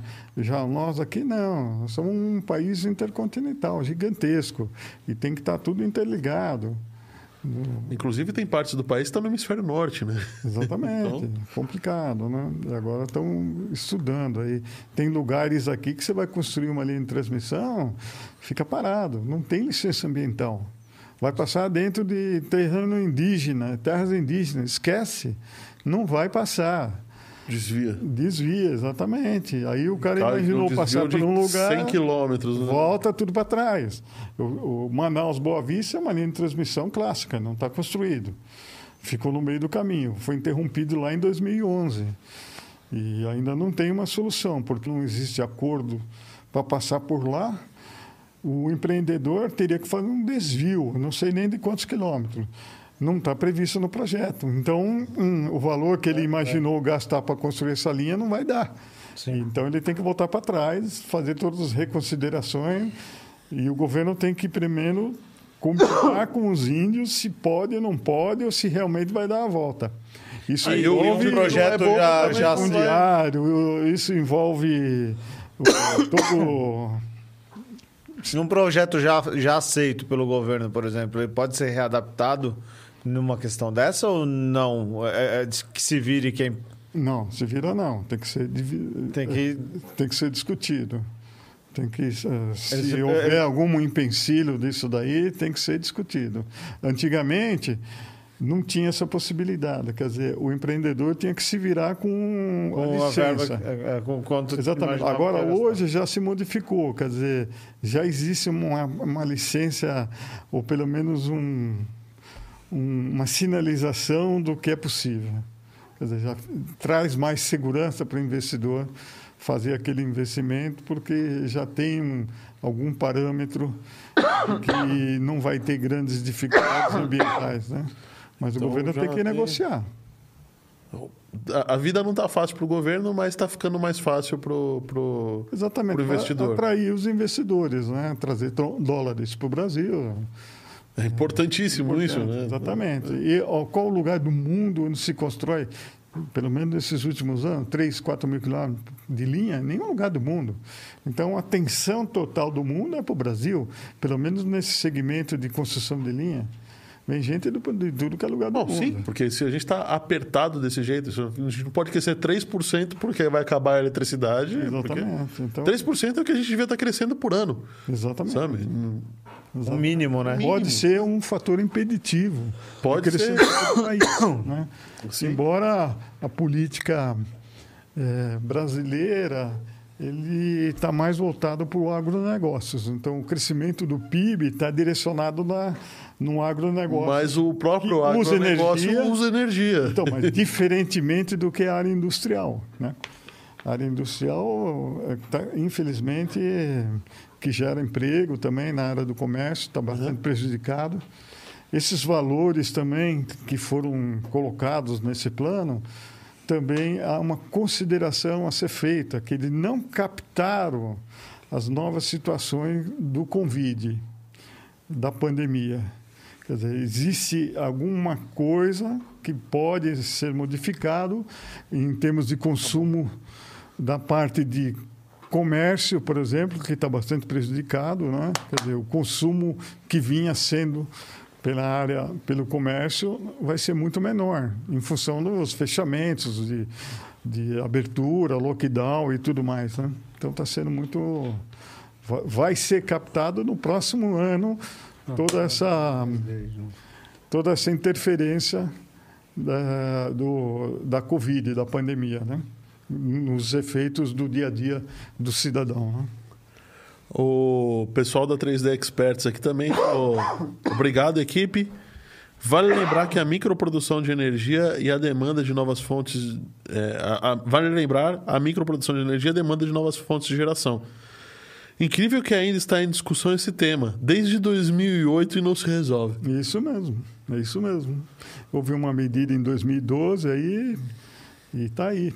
Tem a B Solar todos os dias no Congresso pressionando as bancadas para se resolver esse assunto. Tem que existir, tem que é, facilitar, né? tem que a, aproveitar esse, esse índice solarimétrico que o Brasil dispõe. Não, tem isso. Fazer termoelétrica num não é a solução. Não é a solução. Né? E, e fora, fora os compromissos de emissão de gases, né? que uma termoelétrica queima gás e é, acaba poluindo. Isso se for gás, né? Se não for, se for carvão, Exatamente. se for o lenha, óleo, né? É. Qualquer coisa assim, madeira, coisas desse madeira. tipo, né? A gente vai acabar desenvolvendo tantas outras formas de fazer energia que isso aí vai acabar não, não se decidindo e... Ontem a gente, ontem a gente teve o nosso primeiro 514 News, uhum. que é o de toda quinta-feira a gente vai comentar sobre notícias do notícias uhum. variadas do mundo da tecnologia. E a gente comentou sobre dois, dois, duas formas de geração de eletricidade novas que estão pesquisando. Sim. Uma delas é que eles estudaram a barbatana dos peixes, Sim. como se movimentam na água, então estão estudando colocar dentro Sim. dos rios um, um fole, né? Que, Sim. Já, já existe um mar nisso aí. É o movimento da onda. o movimento da onda, mas agora ele pega o movimento do rio. Isso. Ah, já tem estradas com aqueles cataventos quando passa a carreta. Catavento, é. É, aqui Gera energia ali só para acender a. iluminar a via, né? É, todo aproveitamento existe muita disponibilidade aí, né? O aproveitamento tem que ser bem-vindo, porque quanto custa eh, construir uma usina? Uma- é um dinheiro que não tem fim. Então, se você pode aproveitar a nível residencial, a nível local, tudo isso daí economiza em linha, economiza em geração de transmissão, Ah, sim, né? Porque no final das contas, a, a eletricidade que está vindo de Itaipu para cá teve que paga-se tanto a, geração de lá quanto toda a transmissão. Então, não sei se isso ainda é válido, mas eu posso dizer para você que uma máquina Ah, de Itaipu, uma máquina inteirinha das 18 que tem lá, eu acho que é 18, é, serve para o paulistano tomar banho das 6, das seis às 7 da noite. Quer dizer, uma máquina funciona Só para. Só, Só pra tomar só banho. as pessoas da cidade de da São cidade Paulo. de São Paulo tomar banho. Quer dizer, é uma coisa. É se absurdo. Para pensar, é absurdo, né? É absurdo. Então, o aproveitamento tem que ser bom, essas notícias de E- aproveitamento. Tem uma série de pesquisas em desenvolvimento de aproveitamento de energia, e que está sendo desenvolvido em várias universidades e concessionárias. O André mesmo, um, um dos episódios aí, comentou sobre uma a placa, né? Que poderia pôr em estações de metrô, que, onde as pessoas pisam e geram energia para consumo no próprio local, né? Então, exatamente, isso é bom, porque tem aproveitamento, né? É, é imposto indo para lugar desnecessário que podia ser usado para o bem-estar das pessoas, né? E, e, inclusive o pessoal da, da, da energia no atacado não se importa, né? Porque o consumo tende a aumentar de qualquer jeito. Não tem então, jeito. né? A população cresce 0,6%, 1% ao, ao ano, vegetativamente. E, e fora isso, ainda soma a quantidade de aparelhos que cada família adiciona na sua conta. Quer dizer, Não, hoje em dia tá não tem absurdo. volta, isso não tem volta. Estava discutindo sobre os débices, né? Quantos É. débices por pessoa? Quantos devices por pessoa? Teve um episódio, acho que foi o passado. Quant- Quantos. Antigamente você tinha no máximo um computador na tua casa, Isso, exatamente. ligado a uma linha telefônica. Isso. Que pronto. nem tem mais telefone. E ne- É. Na minha casa o telefone tá desligado, porque ele fica ligando. Telemarketing, tele- telemarketing. Os caras falam fazer propaganda de. Antigamente era Quer você comprar um consórcio, cantinho no cemitério? Agora é cemitério. Pô, que. Na minha casa também, Também. está desligado. Tá desligado. Também. E aí tudo bem, era um device, né? Hoje, hoje nós temos pelo menos um, pelo menos um celular por pessoa, porque dependendo de onde você trabalha, você tem dois, tem o teu pessoal e tem o do trabalho. Sim, Aí tem a televisão. Aí você tem pelo menos um computador por pessoa. sim. Aí você tem as outras televisões. Aí se tiver um o- o- os assistentes pessoais espalhados pela casa, tem mais outro, outro monte de coisas conectadas. É. Existe um outro lado que é o aproveitamento energético de tudo. Os aparelhos, né? Eles gastam mais, são mais eficientes. Existe um, ou existe um plano no governo que trocou todas as geladeiras por, por geladeiras mais eficientes. Sim. por gela- Inverter, né? Então, a eficiência energética é uma coisa que Ah, também então- vai ter que ser vista Sim, de muito é vista. perto. Isso não é, não é questão de ser ecochato, é questão é que não tem energia para É. se gastar do jeito que se gastava. E o pessoal aí É, querendo é minerar caro, Bitcoin, é né? É caro. E o pessoal querendo minerar Energia Bitcoin. por volta é caro. É, é, unitariamente ela já é caro. Se somar isso a ter que fazer investimentos gigantescos para continuar esse crescimento, é melhor fazer um aproveitamento da energia que já existe, mais inteligente. É isso que. Não, o que é a o que está me tendência. deixando preocupado são a mudança dos carros, a mudança do, do meio de transporte, do Acordo de Paris de. Uhum. do- acho que foi 2018, né? Uhum. 2000 não, foi antes. Foi 2015 o, o Acordo de Paris, que definiu que ia mudar todo o modal de transportes para carro elétrico. Isso vai acontecer a partir de 2030. A partir de 2030 não se vende mais carro a combustão no, Não. no mundo, não é isso? Hoje, na, na Califórnia, já não vende automóveis. Se você quiser comprar um motor a combustão nos Estados Unidos, na, no estado da Califórnia, Jura? não tem não para tem vender. mais. Não, A só Califórnia elétrico. sempre, sempre é na vanguarda, né? É mesmo? É mesmo. Zero O cara sai ali, vai para outro estado só para comprar o carro e voltar, porque eles adoram o carro lá. Então, Ainda mais lá, né? elétrico, carro, carro a combustão lá já não tem para vender. E na Alemanha, a partir de 2030, já tem notícias que não vai mais ter. Não, eles estão falando que aqui em, É São, bom, Paulo, né? em São Paulo já. O meu sonho de consumo é ter um carro elétrico, mas. E aqui o meu sonho Brasil, de consumo é ter um carro elétrico e não é por conta da aceleração, não é nada disso. Primeiro, é que não me- vai me obrigar a ir no posto de gasolina, porque eu saio de casa com ele carregado. Isso mesmo. E depois que não vou, não vou precisar parar para consertar tão É, frequentemente. existe agora. As baterias vão se. Que nós falamos sobre bateria solar, o que se usa hoje, né? Mas existe novas baterias sendo estudadas aí. Estudava hum, baterias a partir do grafite, que são as De baterias de grafeno. As baterias de grafeno, eles são eh, 100 vezes mais potentes, 10 vezes menores.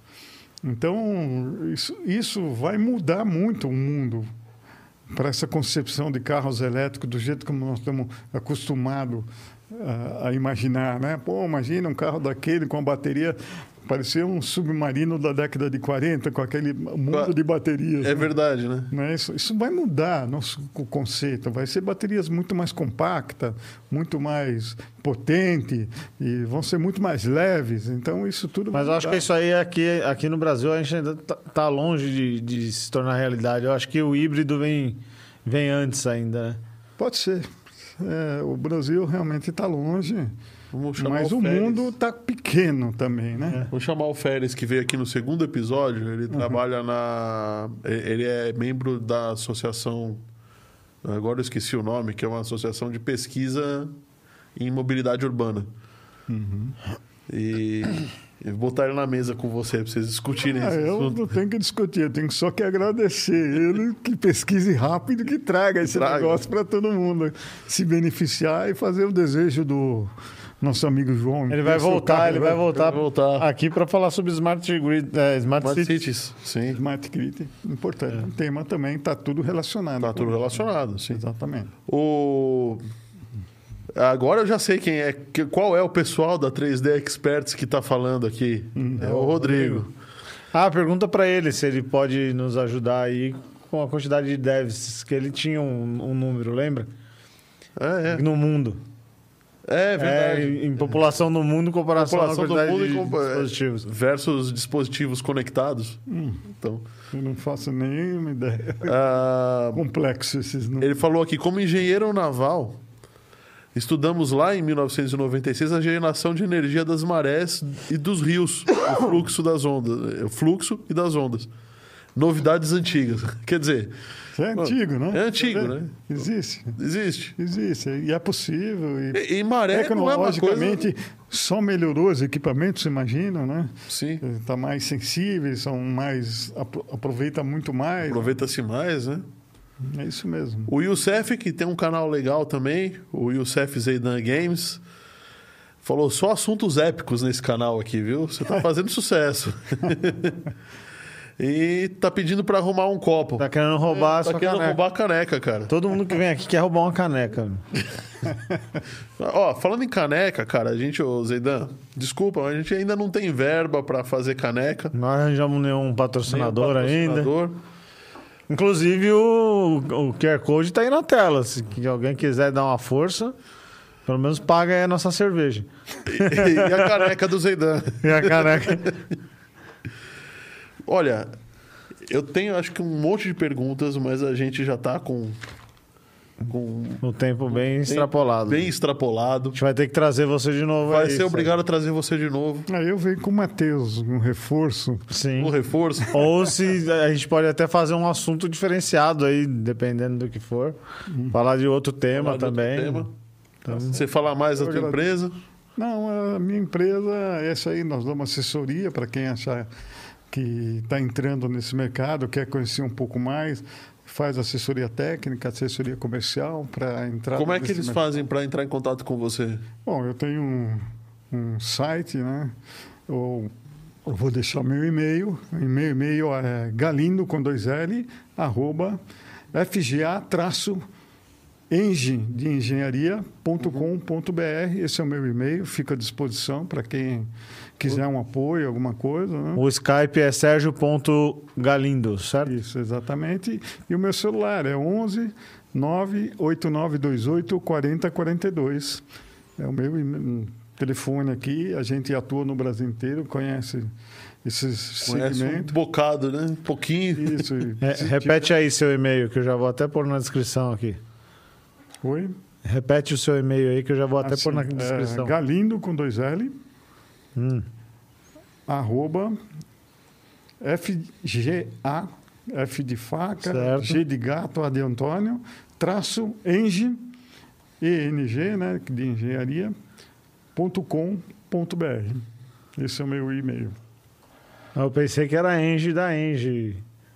De, De engenharia? Não, de, de, de energia, aquela empresa. É de, Ah. de, de engenharia. É, eu falei, ó, o cara já tá aqui, podia patrocinar a gente. Podia, Não, mas a Galindo Tá bom. vai patrocinar a gente, né? Você vai ver. FGA. A gente fala, Quando ele vendeu uns qua- 400 consultoria, aí ele vai lá e põe um... Vai lá e dá um copo.